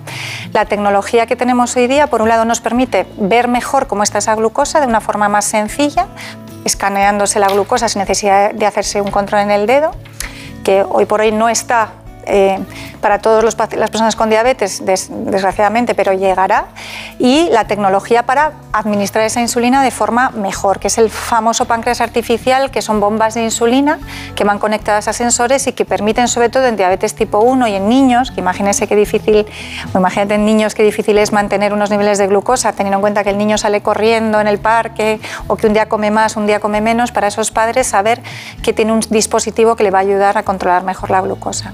La tecnología ha cambiado y está cambiando la vida de las personas con diabetes sin lugar a dudas. Claro, porque es una especie de sustituto tecnológico de la función del páncreas en cuanto a la producción de insulina a demanda de, lo de las necesidades del organismo. ¿no? Por ejemplo, la bomba de insulina inteligente, que es un- uno de los aspectos más importantes, a mí me llamó mucho la atención que sea subcutánea su aplicación, ¿no? Porque se tiene que poner en algún sitio, ¿no? Y no, así como hay otras cuestiones que se ponen, un stent se pone en el corazón, ¿no? Cuando hay un, un problema de una trombosis eh, arterial o cuando hay un infarto y tal, pero esto es subcutáneo, ¿no? Y, y- y que ya hay experiencia en ese sentido importante. Sí, es decir, tenemos la tristeza de que hoy por hoy no, te- no- no no- no se ha sido capaz de, de producir una insulina externa, o sea, artificial, que se administre oralmente. Entonces, como en la diabetes, sobre todo en la diabetes tipo 1, en la diabetes de los niños, aunque también puede aparecer en personas mayores, no hay insulina, hay que administrarla des- desde el fuera, exógenamente. Y eso solo se puede hacer hoy, por- hoy por hoy administrándoselo con una inyección subcutánea. Las bombas de insulina inteligentes lo que hacen es administrarla de forma más continuada a pequeñas dosis, con lo cual uno, yo creo que es muy fácil de imaginar que si yo me pongo una insulina que dura 24 horas y luego resulta que el día que tengo es muy diferente al que pensaba, esa insulina me puede quedar corta o, ser excesiva, pero ya me la he puesto. En un niño eso, por ejemplo, que tiene tanta i- i- irregularidad en su horario, pues cuesta mucho más. Las bombas inteligentes que llevan un sensor acoplado lo que hacen es ver cómo está la glucosa en ese momento y con un algoritmo matemático decidir cuál es la mejor cantidad de insulina en ese momento que ese niño o esa persona tiene que tener y administrarse, eso sí, de forma subcutánea. De momento no tenemos nada por boca, entonces tienen que llevar una cánula en la piel insertada en tejido subcutáneo que van cambiando cada dos o tres días y que les permite tener esa insulina de forma continua. Está bien. Bueno, eh, Brenda Armida, ¿nos podrías contar las complicaciones de la, de la diabetes? Sí, la, la diabetes mellitus puede presentar graves complicaciones si no se mantiene un adecuado control de los niveles de glucosa en sangre, tanto a corto como a largo plazo. Vamos a conocer precisamente algunas de esas complicaciones a largo plazo. La diabetes es una enfermedad que se manifiesta en todo el organismo, progresando lentamente. Y es que no solo afecta como se piensa a la salud cardiovascular y metabólica, sino que otros órganos y aparatos se pueden ver comprometidos a largo plazo. Por ejemplo, los riñones. La diabetes es la principal causa de insuficiencia renal y de necesidad de tratamiento renal sustitutivo. De hecho, en España el 26% de los pacientes que inician diálisis o necesitan un trasplante lo hacen debido a la diabetes. Además, esta enfermedad provoca una inflamación exagerada frente a las bacterias presentes en las encías, dando lugar a gingivitis y periodontitis. Sin olvidarnos de la retinopatía diabética, un trastorno ocular en el que el exceso de azúcar en la sangre daña los vasos de la retina, pudiendo causar ceguera. En ocasiones se ven también dañados los nervios y los tejidos de las extremidades inferiores, lo que se conoce como pie diabético. Sequedad extrema, heridas que no terminan de cicatrizar o úlceras son algunos de sus síntomas que pueden desembocar en problemas mayores como la amputación.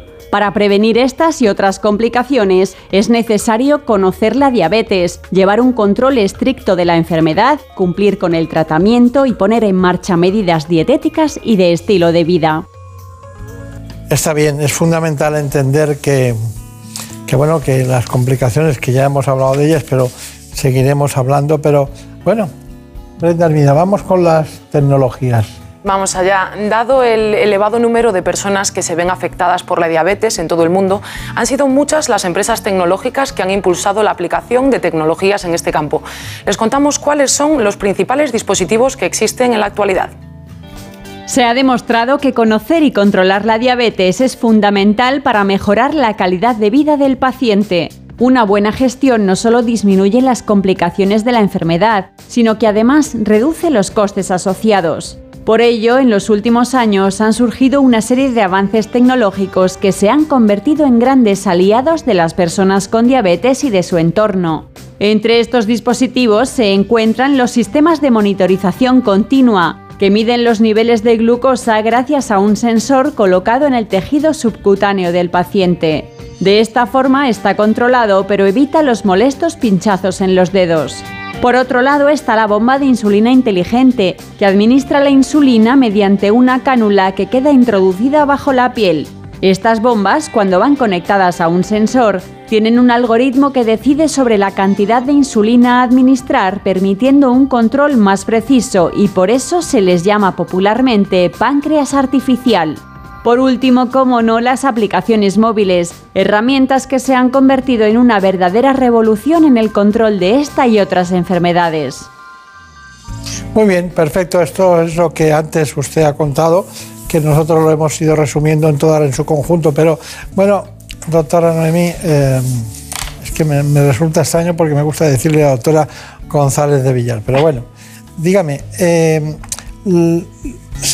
¿la metformina se puede utilizar preventivamente? Bueno, la metformina se ha estudiado a fondo en el tratamiento de la prediabetes, que es el estadio previo a la diabetes, y eh, lo que hace es retrasar la aparición de, diabetes. Pero de esa misma manera, el estilo de vida, como bien habéis comentado, de eh, vida sana con ejercicio y dieta saludable, previene en mayor medida que la metformina la progresión a diabetes en personas de riesgo. Es ¿Cuál un fármaco fantástico, perdón, pero, Claro. pero el estilo de vida es mejor todavía. ¿Cuál sería el segundo escalón? De hecho, ya no hablamos de primero y segundo escalón, ahora ya está- hablamos más, como, como bien sabéis, de, de medicina personalizada, medicina Claro. de preci- precisión. Y cada persona con diabetes debe eh, tratarse de forma individualizada y hay muchos fármacos. Y dependiendo de lo que tenga de base y las enfermedades que le acompañan a la diabetes, seleccionamos unos fármacos u otros. Si necesita insulina, la necesita y no podemos obviarla, obviamente. Claro. También influirá la edad, ¿no? Para la elección del fármaco, ¿no? Por supuesto, hay que tener en cuenta porque, por ejemplo, en personas mayores o frágiles, fármacos que puedan favorecer las bajadas de azúcar, las hipoglucemias, pueden hacer que tenga una fractura de cadera, una caída que puede empeorar su calidad de vida. Entonces, tenemos que adaptarlo a cada edad y a cada eh, entorno del paciente, ya no solo sea de su enfermedad, sino también de sus comorbilidades, de sus enfermedades asociadas. Claro. Bueno, ha llegado el momento de sus conclusiones. La doctora Noemí González del Villar está en La Paz, trabaja allí, eh, pertenece a las dos grandes sociedades que coinciden en este, en este mundo de la diabetes, como la endocrinológica y la de diabetes, pero dígame cuál es su conclusión. Bueno, mi conclusión iba para las personas que nos escuchan es que la diabetes tenemos que verla desde el punto de vista positivo. La diabetes es una enfermedad, primero, prevenible en un porcentaje altísimo de casos si somos capaces, sabiendo que tenemos riesgo, por ejemplo, por antecedentes familiares, por ejemplo, por un embarazo en el que nos han dicho que teníamos diabetes gestacional en su momento, es el prevenirlo, sobre todo evitando la obesidad con una vida sana, que no hay que hacer nada especial, lo que pasa que es difícil llevar una vida sana en nuestro entorno. Y desde luego, una vez que sabemos que tenemos diabetes, yo recomendaría acudir a su médico, a sus profesionales, a su equipo, porque también es enfermería, no solo los profesionales eh, facultativos, los médicos, y tomar bien el tratamiento, que insisto que a veces no tomamos bien el tratamiento y eso nos haría evitar las complicaciones. No, tener diabetes no significa tener retinopatía. Tener diabetes significa vivir con ella y tener unos tratamientos que tenemos maravillosos ahora para evitar las complicaciones. No olvidar, pero vivir con ella. Muy bien. Pues qué suerte tienen en La Paz y tenerla usted allí trabajando. Muchas gracias por haber estado con nosotros. Mucha suerte y hasta pronto. Hasta pronto. En buenas manos. El programa de salud de Onda Cero. Un día descubres que tienes humedades en techos, paredes, están por todas partes. ¿Qué puedes hacer?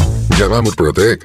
Llama al 930 1130 o entra en murprotec.es. Si con las humedades te las tienes que ver, ¿qué puedes hacer? Llama a Murprotec. 930 1130. Murprotec. Cuidando tu hogar, cuidamos de ti. Facebook, Twitter, YouTube. Hay más de un medio para que nos sigas. ¿Cuál te gusta más? Onda Cero es la radio que siempre va contigo, porque estamos en las redes sociales para que nos sigas, para que opines, para que compartas noticias. OndaCero.es, más y mejor.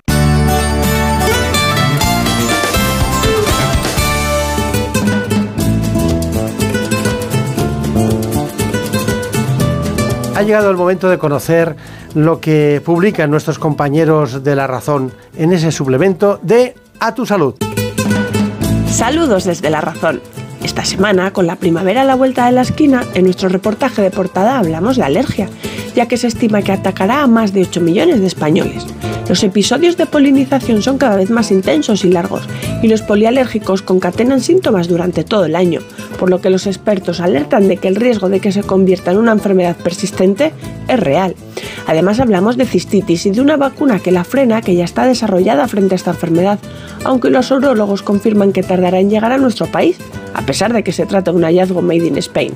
En el contexto de la Semana Mundial del Glaucoma, nos hacemos eco de los avances presentados durante el Congreso de la Sociedad Española de Glaucoma, celebrado estos días en Madrid y donde se apuesta por el autodiagnóstico en casa para detectar a tiempo esta patología que no da síntomas, pero que es la segunda causa de ceguera en España.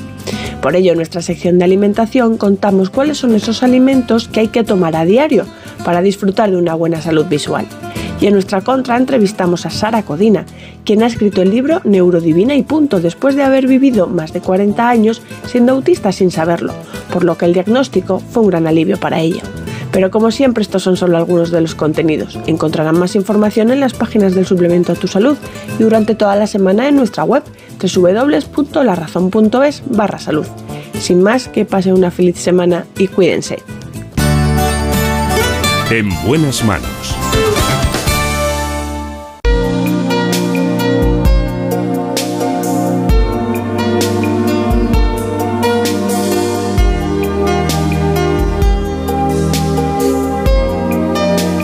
Asunto que preocupa a muchas mujeres, a menos hombres, pero también, y es el de las varices.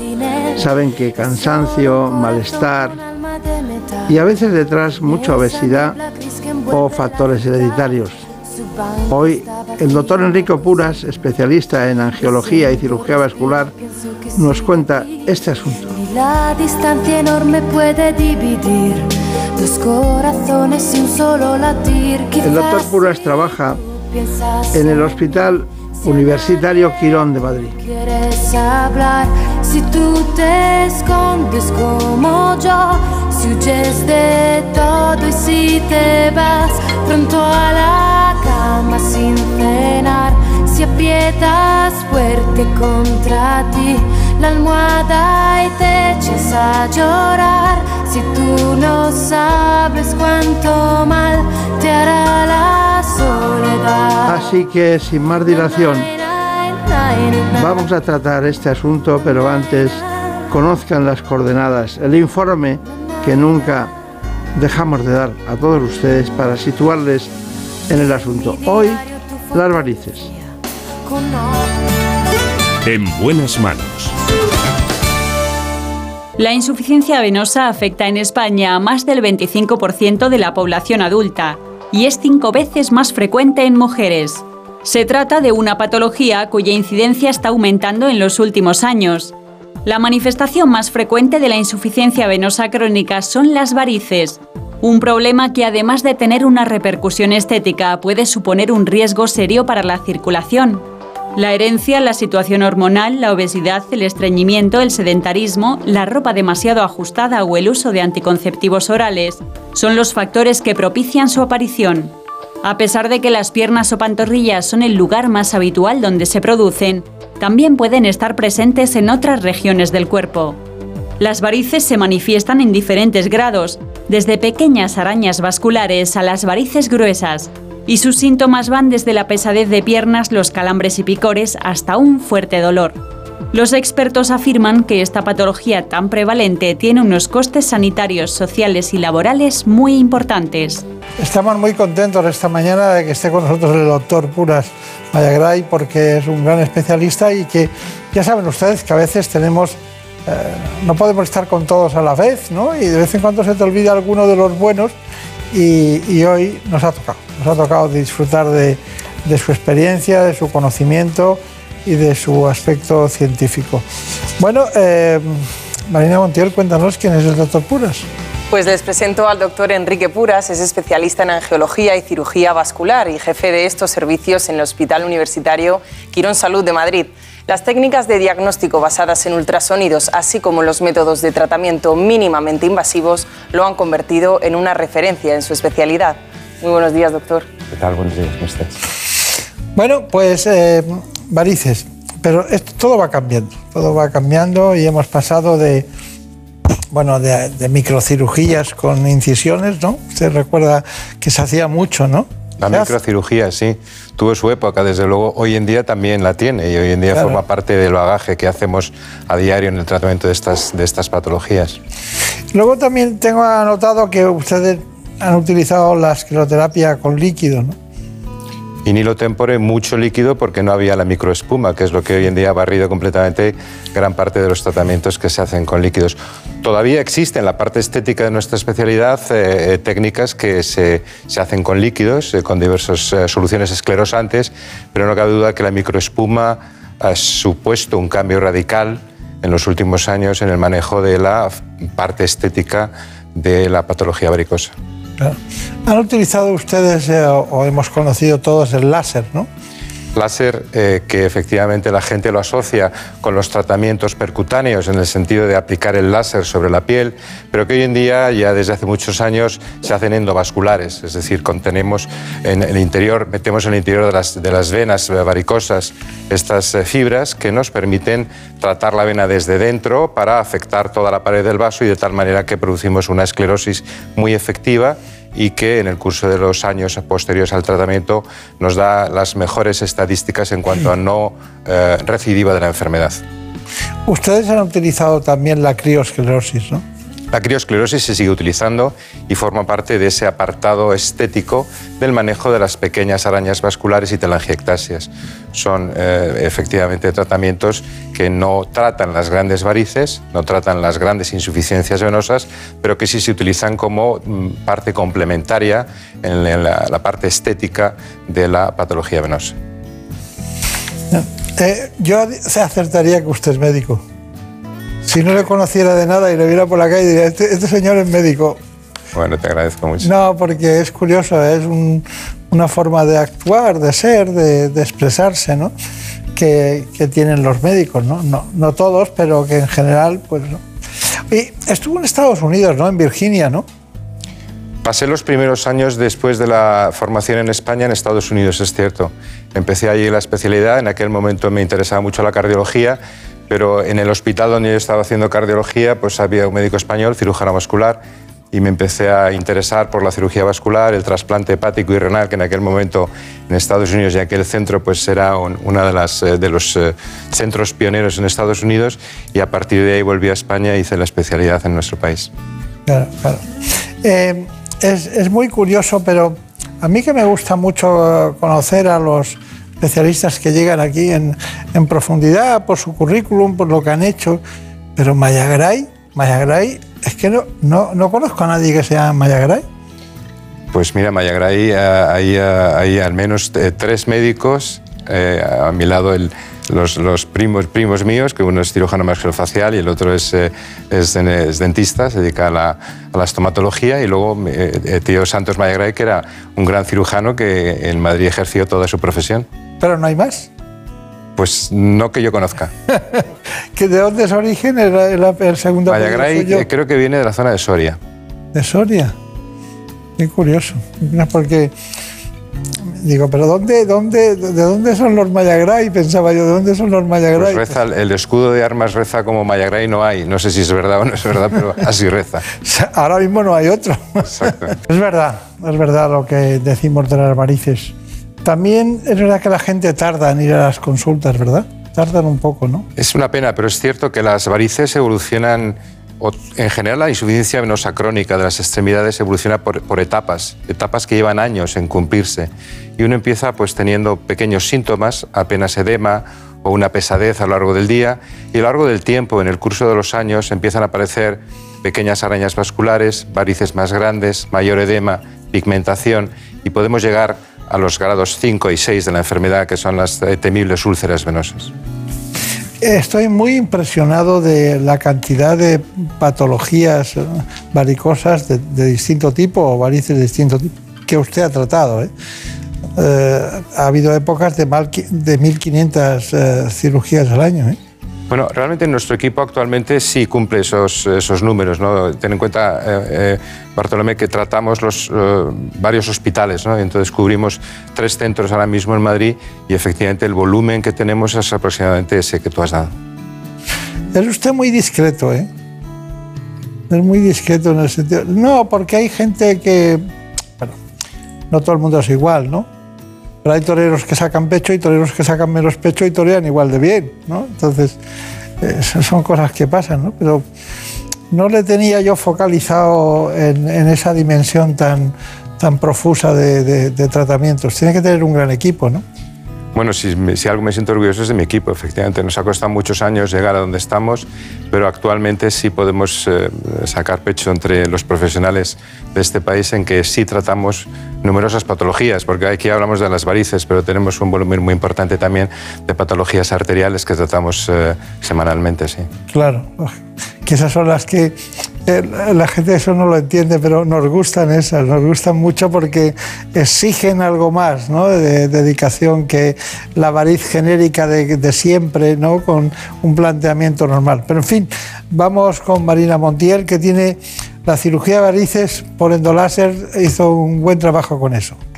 Pues sí, entramos, si les parece, en el quirófano del doctor Puras para ver en qué consiste el tratamiento con láser endovenoso, una técnica mínimamente invasiva que se puede realizar con anestesia local sin necesidad de sedación, un método excelente para eliminar las venas varicosas.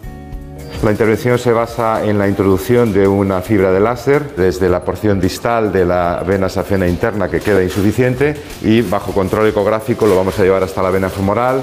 A partir de ese punto vamos a producir una anestesia tumescente alrededor de la fibra del láser para posteriormente hacer una eh, liberación de energía para producir ese daño térmico de la pared del vaso. Posteriormente a esto haremos una flebectomía bajo anestesia local de las varices grandes que la paciente tiene dependiendo de ese tronco de vena safena. Entonces ya tenemos la vena pinchada, ahora veremos la salida de la guía y sobre esta guía ponemos el introductor que nos ayudará a colocar la fibra de láser en el interior del canal de la vena safena. Sobre la guía descendemos el introductor y ahora medimos en la fibra de láser para saber cuál es la longitud y calcular la energía que tenemos que dar ya está todo anestesiado y en este punto podemos empezar a hacer el láser. Vemos perfectamente la punta del catéter del, del láser, la vena femoral que yo colapso ahora. Aprovechamos que estamos haciendo el tiempo de láser y hacemos la anestesia local de algunas de las venitas que vamos a extirpar luego por flebectomía. Este es el equipo que utilizamos para la extracción de las venas. Es un eh, ganchito con el cual hacemos una pequeña disección de la variz y luego procedemos a su extirpación. Aquí ya tenemos la variz en el campo quirúrgico.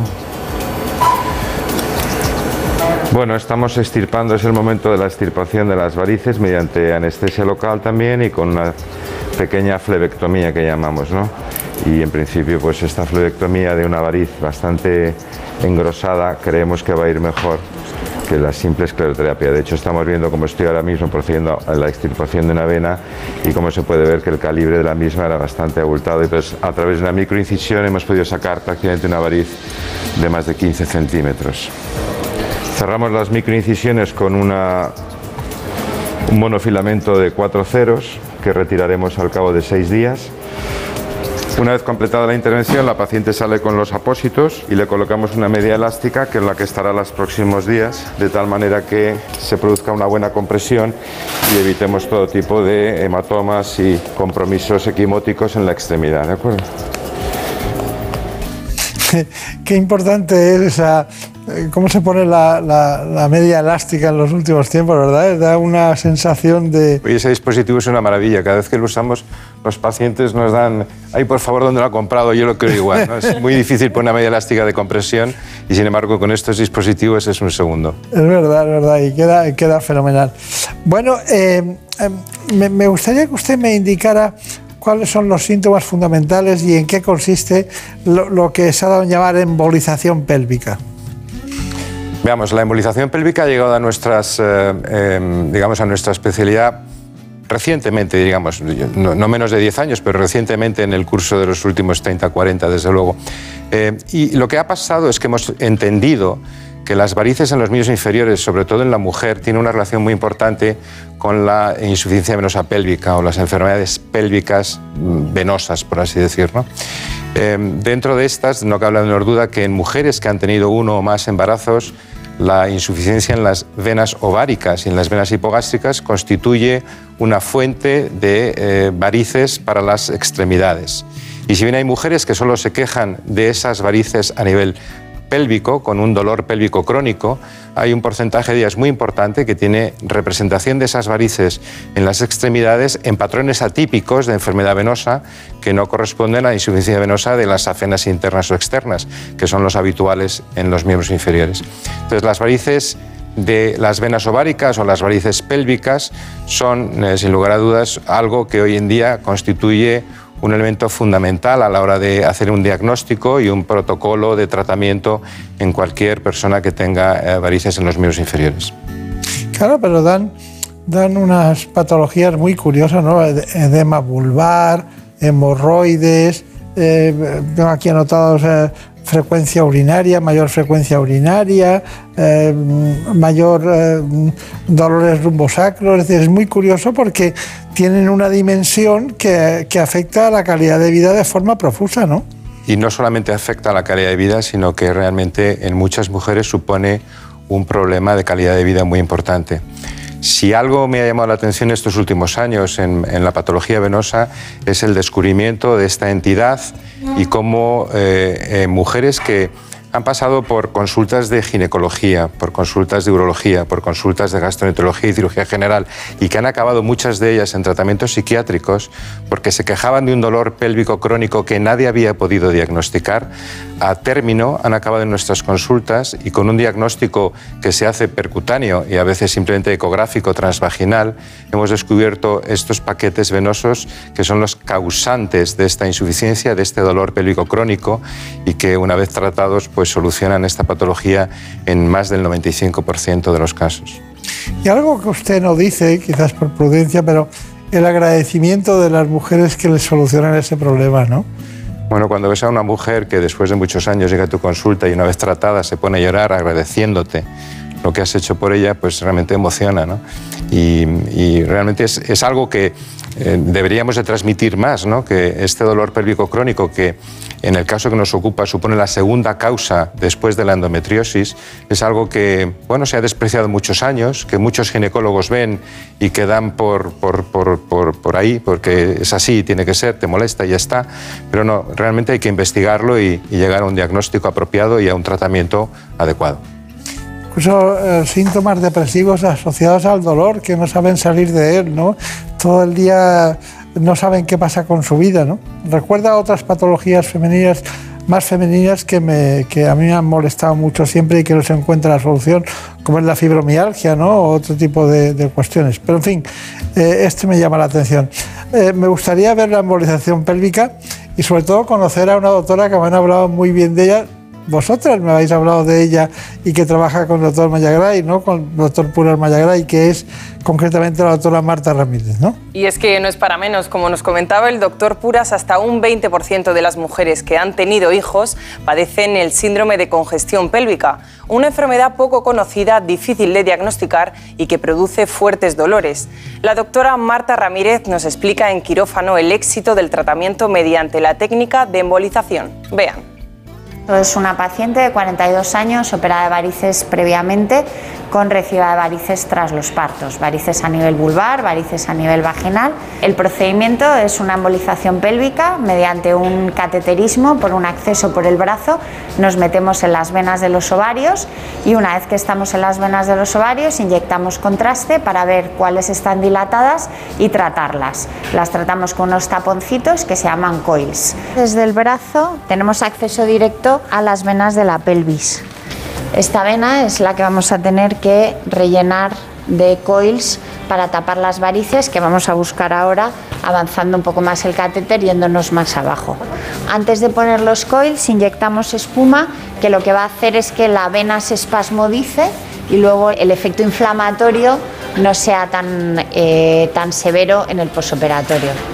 Metemos un microcatéter dentro del catéter, que es un tubo mucho más finito que llega a las varices más pequeñas y así podemos meter por él los taponcitos. Vale, este es el coil. Vamos a meter el primero.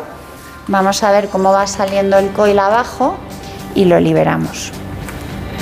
Este es el taponcillo que lo que pasa es que cuando se va quedando eh, dentro de la vena va cogiendo el diámetro adecuado. Ahí vemos cómo vamos liberando el otro coil. Perfecto, ya estamos en la confluencia. Hemos terminado el procedimiento en la vena del ovario derecho y ahora vamos a buscar la vena del ovario izquierdo. En estos procedimientos es muy importante la colaboración del paciente. La paciente está despierta, respira o no respira con nosotros, nos ayuda en el movimiento de los catéteres. Una vez que ya hemos acabado de cerrar todas las varices que forman parte de la de la pelvis. Vamos a hacer una iliocabografía, que es una inyección desde la vena ilíaca para ver si existe algún tipo de compresión. Eh, hemos terminado el procedimiento, desde un acceso hemos podido embolizar todas las varices que teníamos en la pelvis y hemos revisado el resto de venas y simplemente con un pequeño apósito en el brazo la paciente pasará ahora a la sala de despertar y podrá irse a casa de manera inmediata. Muy bien. ¿Qué, ¿Qué, me dice de esta intervención? ¿Tiene que añadir algo? Bueno, pues que es una intervención cómoda para el paciente, que lo hacemos con paciente completamente despierto porque necesitamos de su colaboración y que eh, realmente, como hemos señalado anteriormente, supone liberar a la mujer de un problema que puede estarle afectando por años y que en el más del 95% de los casos experimentan una mejoría muy significativa. Procedimiento ambulatorio, anestesia local, y realmente resolutivo en cuanto al problema. Está bien, está bien. Bueno, tenemos un síndrome, es un conjunto de síntomas, ¿no? Como sabemos todos los, los médicos, pero hay síndromes que a veces se asocian nombres propios de la medicina, como es el síndrome de Mike Turner, ¿no? y consiste en realidad, para entendernos, un estrechamiento de la vena ilíaca izquierda y, y, Marina Montiel estaba ahí en su, en su servicio haciéndolo. Luego veremos en qué consiste, eh, qué soluciona, pero es muy importante tenerlo en cuenta hoy, aquí y ahora. Cuéntanos. Pues sí, es una afección vascular rara que implica el estrechamiento de la vena ilíaca común izquierda. Y aunque en la mayoría de las personas no tiene grandes repercusiones, en otras puede ser muy grave. Nos adentramos en el quirófano del doctor Puras y la doctora Ramírez para ver en qué consiste este tratamiento mínimamente invasivo. Vamos a empezar el procedimiento con una punción ecoguiada sobre la vena femoral. Bien, hemos colocado un introductor de 9F sobre la vena femoral y ahora tenemos ya el acceso hecho para subir las guías y los catéteres en la zona de la vena a tratar. Hemos dejado ya la guía pasada sobre el stem previo y hemos dejado el catéter tunelizado desde la vena femoral izquierda a la ilíaca externa del lado derecho y ahora vamos a hacer un estudio flebográfico para ver toda la anatomía de las dos venas ilíacas y del cruce con la arteria ilíaca que es el que está haciendo eh, que esta paciente tenga una compresión que le causó en su momento una trombosis ilíaca. Ese es el punto máximo de compresión en donde no está tratado porque el estén anterior ha quedado claramente bajo ya tenemos catéteres cruzando de un lado a otro, de izquierda a derecha, y ahora vamos a poner aquí un balón para hacer la primera dilatación. Esa es la zona de compresión, por eso tenemos balón dilatado por arriba y por abajo, donde no hay compresión, y en el punto de cruce, con el estén ahí puesto, se está claramente viendo la falta de dilatación del sistema. Ahora ya con nuestro balón de alta presión estamos logrando dilatar esa zona y ponerla en una posición más normal. Veis aquí el balón distendiendo perfectamente la zona del estén, que anteriormente pues ahí estaba la compresión. Ahí vemos el estén cómo se está desplegando y en este punto nosotros vamos a intentar ya medir con ecografía que estamos a una distancia suficientemente correcta. Ya realizada toda la dilatación del estén en sus eh, sectores proximal y distal, vamos a proceder ahora a hacer la flebografía de control para ver que el paso del contraste es correcto y que no existe ningún fenómeno de estenosis. Pues nada, consideramos que el caso está bien tratado y completado. Vamos a hacer una eco de control. Ahora vemos ecográficamente lo que antes teníamos como la estenosis. Vemos como ya ha desaparecido esa estenosis, la arteria está latiendo arriba y el estén está perfectamente abierto por debajo, ¿de acuerdo? Muy bien. Es una técnica eh, audiovisual muy importante para nosotros es reflejar lo que dice el especialista sobre la imagen, porque no es que los periodistas puedan equivocarse, sino que no se dice con tanta precisión, ¿no? Como lo ha hecho usted. Bueno, doctor Enrique Puras, nos queda que nos diga usted sus conclusiones, porque realmente hoy ha sido las varices más heterodoxas que yo he hecho en, en 30 años, ¿no? Es decir, todo, todo es innovador y muy, sobre todo, en temas muy crónicos, muy especiales, muy diferentes, que dan grandes soluciones, ¿no? Efectivamente. Yo quiero concluir primero agradeciéndote a ti, doctor Beltrán, y a tu equipo lo fácil y cómodo que ha sido estar aquí hoy. Segundo, efectivamente hemos revisado una patología muy antigua, que es las varices, y le hemos dado una perspectiva nueva. Y esa perspectiva existe y es fácil de, digamos, acceder a ella, y desde luego nuestros centros están capacitados para esto. Y por último, efectivamente, hemos visto un patrón atípico de varices, hemos visto las varices pélvicas, hemos visto los síndromes de compresión de las venas ilíacas en el abdomen y cómo estas eh, enfermedades producen y realmente dañan a las mujeres con una situación que puede crear un dolor pélvico crónico no bien diagnosticado y que, sin embargo, cuando accedemos a ellos a través de un buen protocolo diagnóstico, tenemos soluciones muy eficaces que mejoran con mucho la calidad de vida de estos pacientes. Está muy bien. Bueno, pues yo le, pediría que le dé recuerdo a, todos los compañeros que trabajan con usted, especialmente a Marta Ramírez, y, también decirles que yo lo he hecho cuatro veces ya, esto. Yo he pedido perdón cuatro veces y esta va a ser una de ellas. Lo siento en no haberle tenido aquí antes porque merecía la pena que estuviéramos juntos y le vieran lo que hace durante tanto tiempo, tantos días y tantas horas en un quirófano. Muchas gracias, y aquí tiene su casa. Hasta pronto.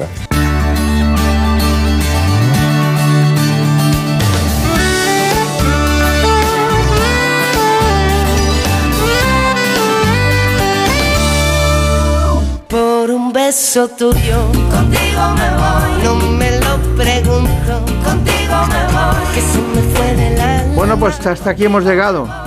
Nos vamos, pero les recuerdo que ha sido una realización extraordinaria de Nacho García. En la producción, como siempre, Marta López Llorente.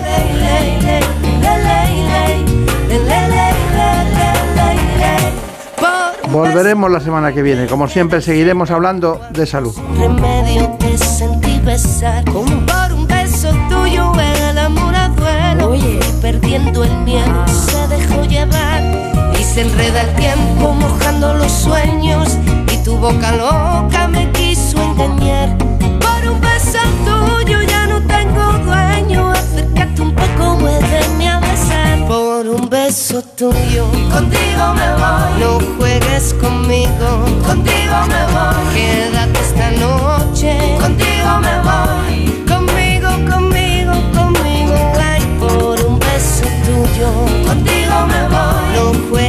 conmigo.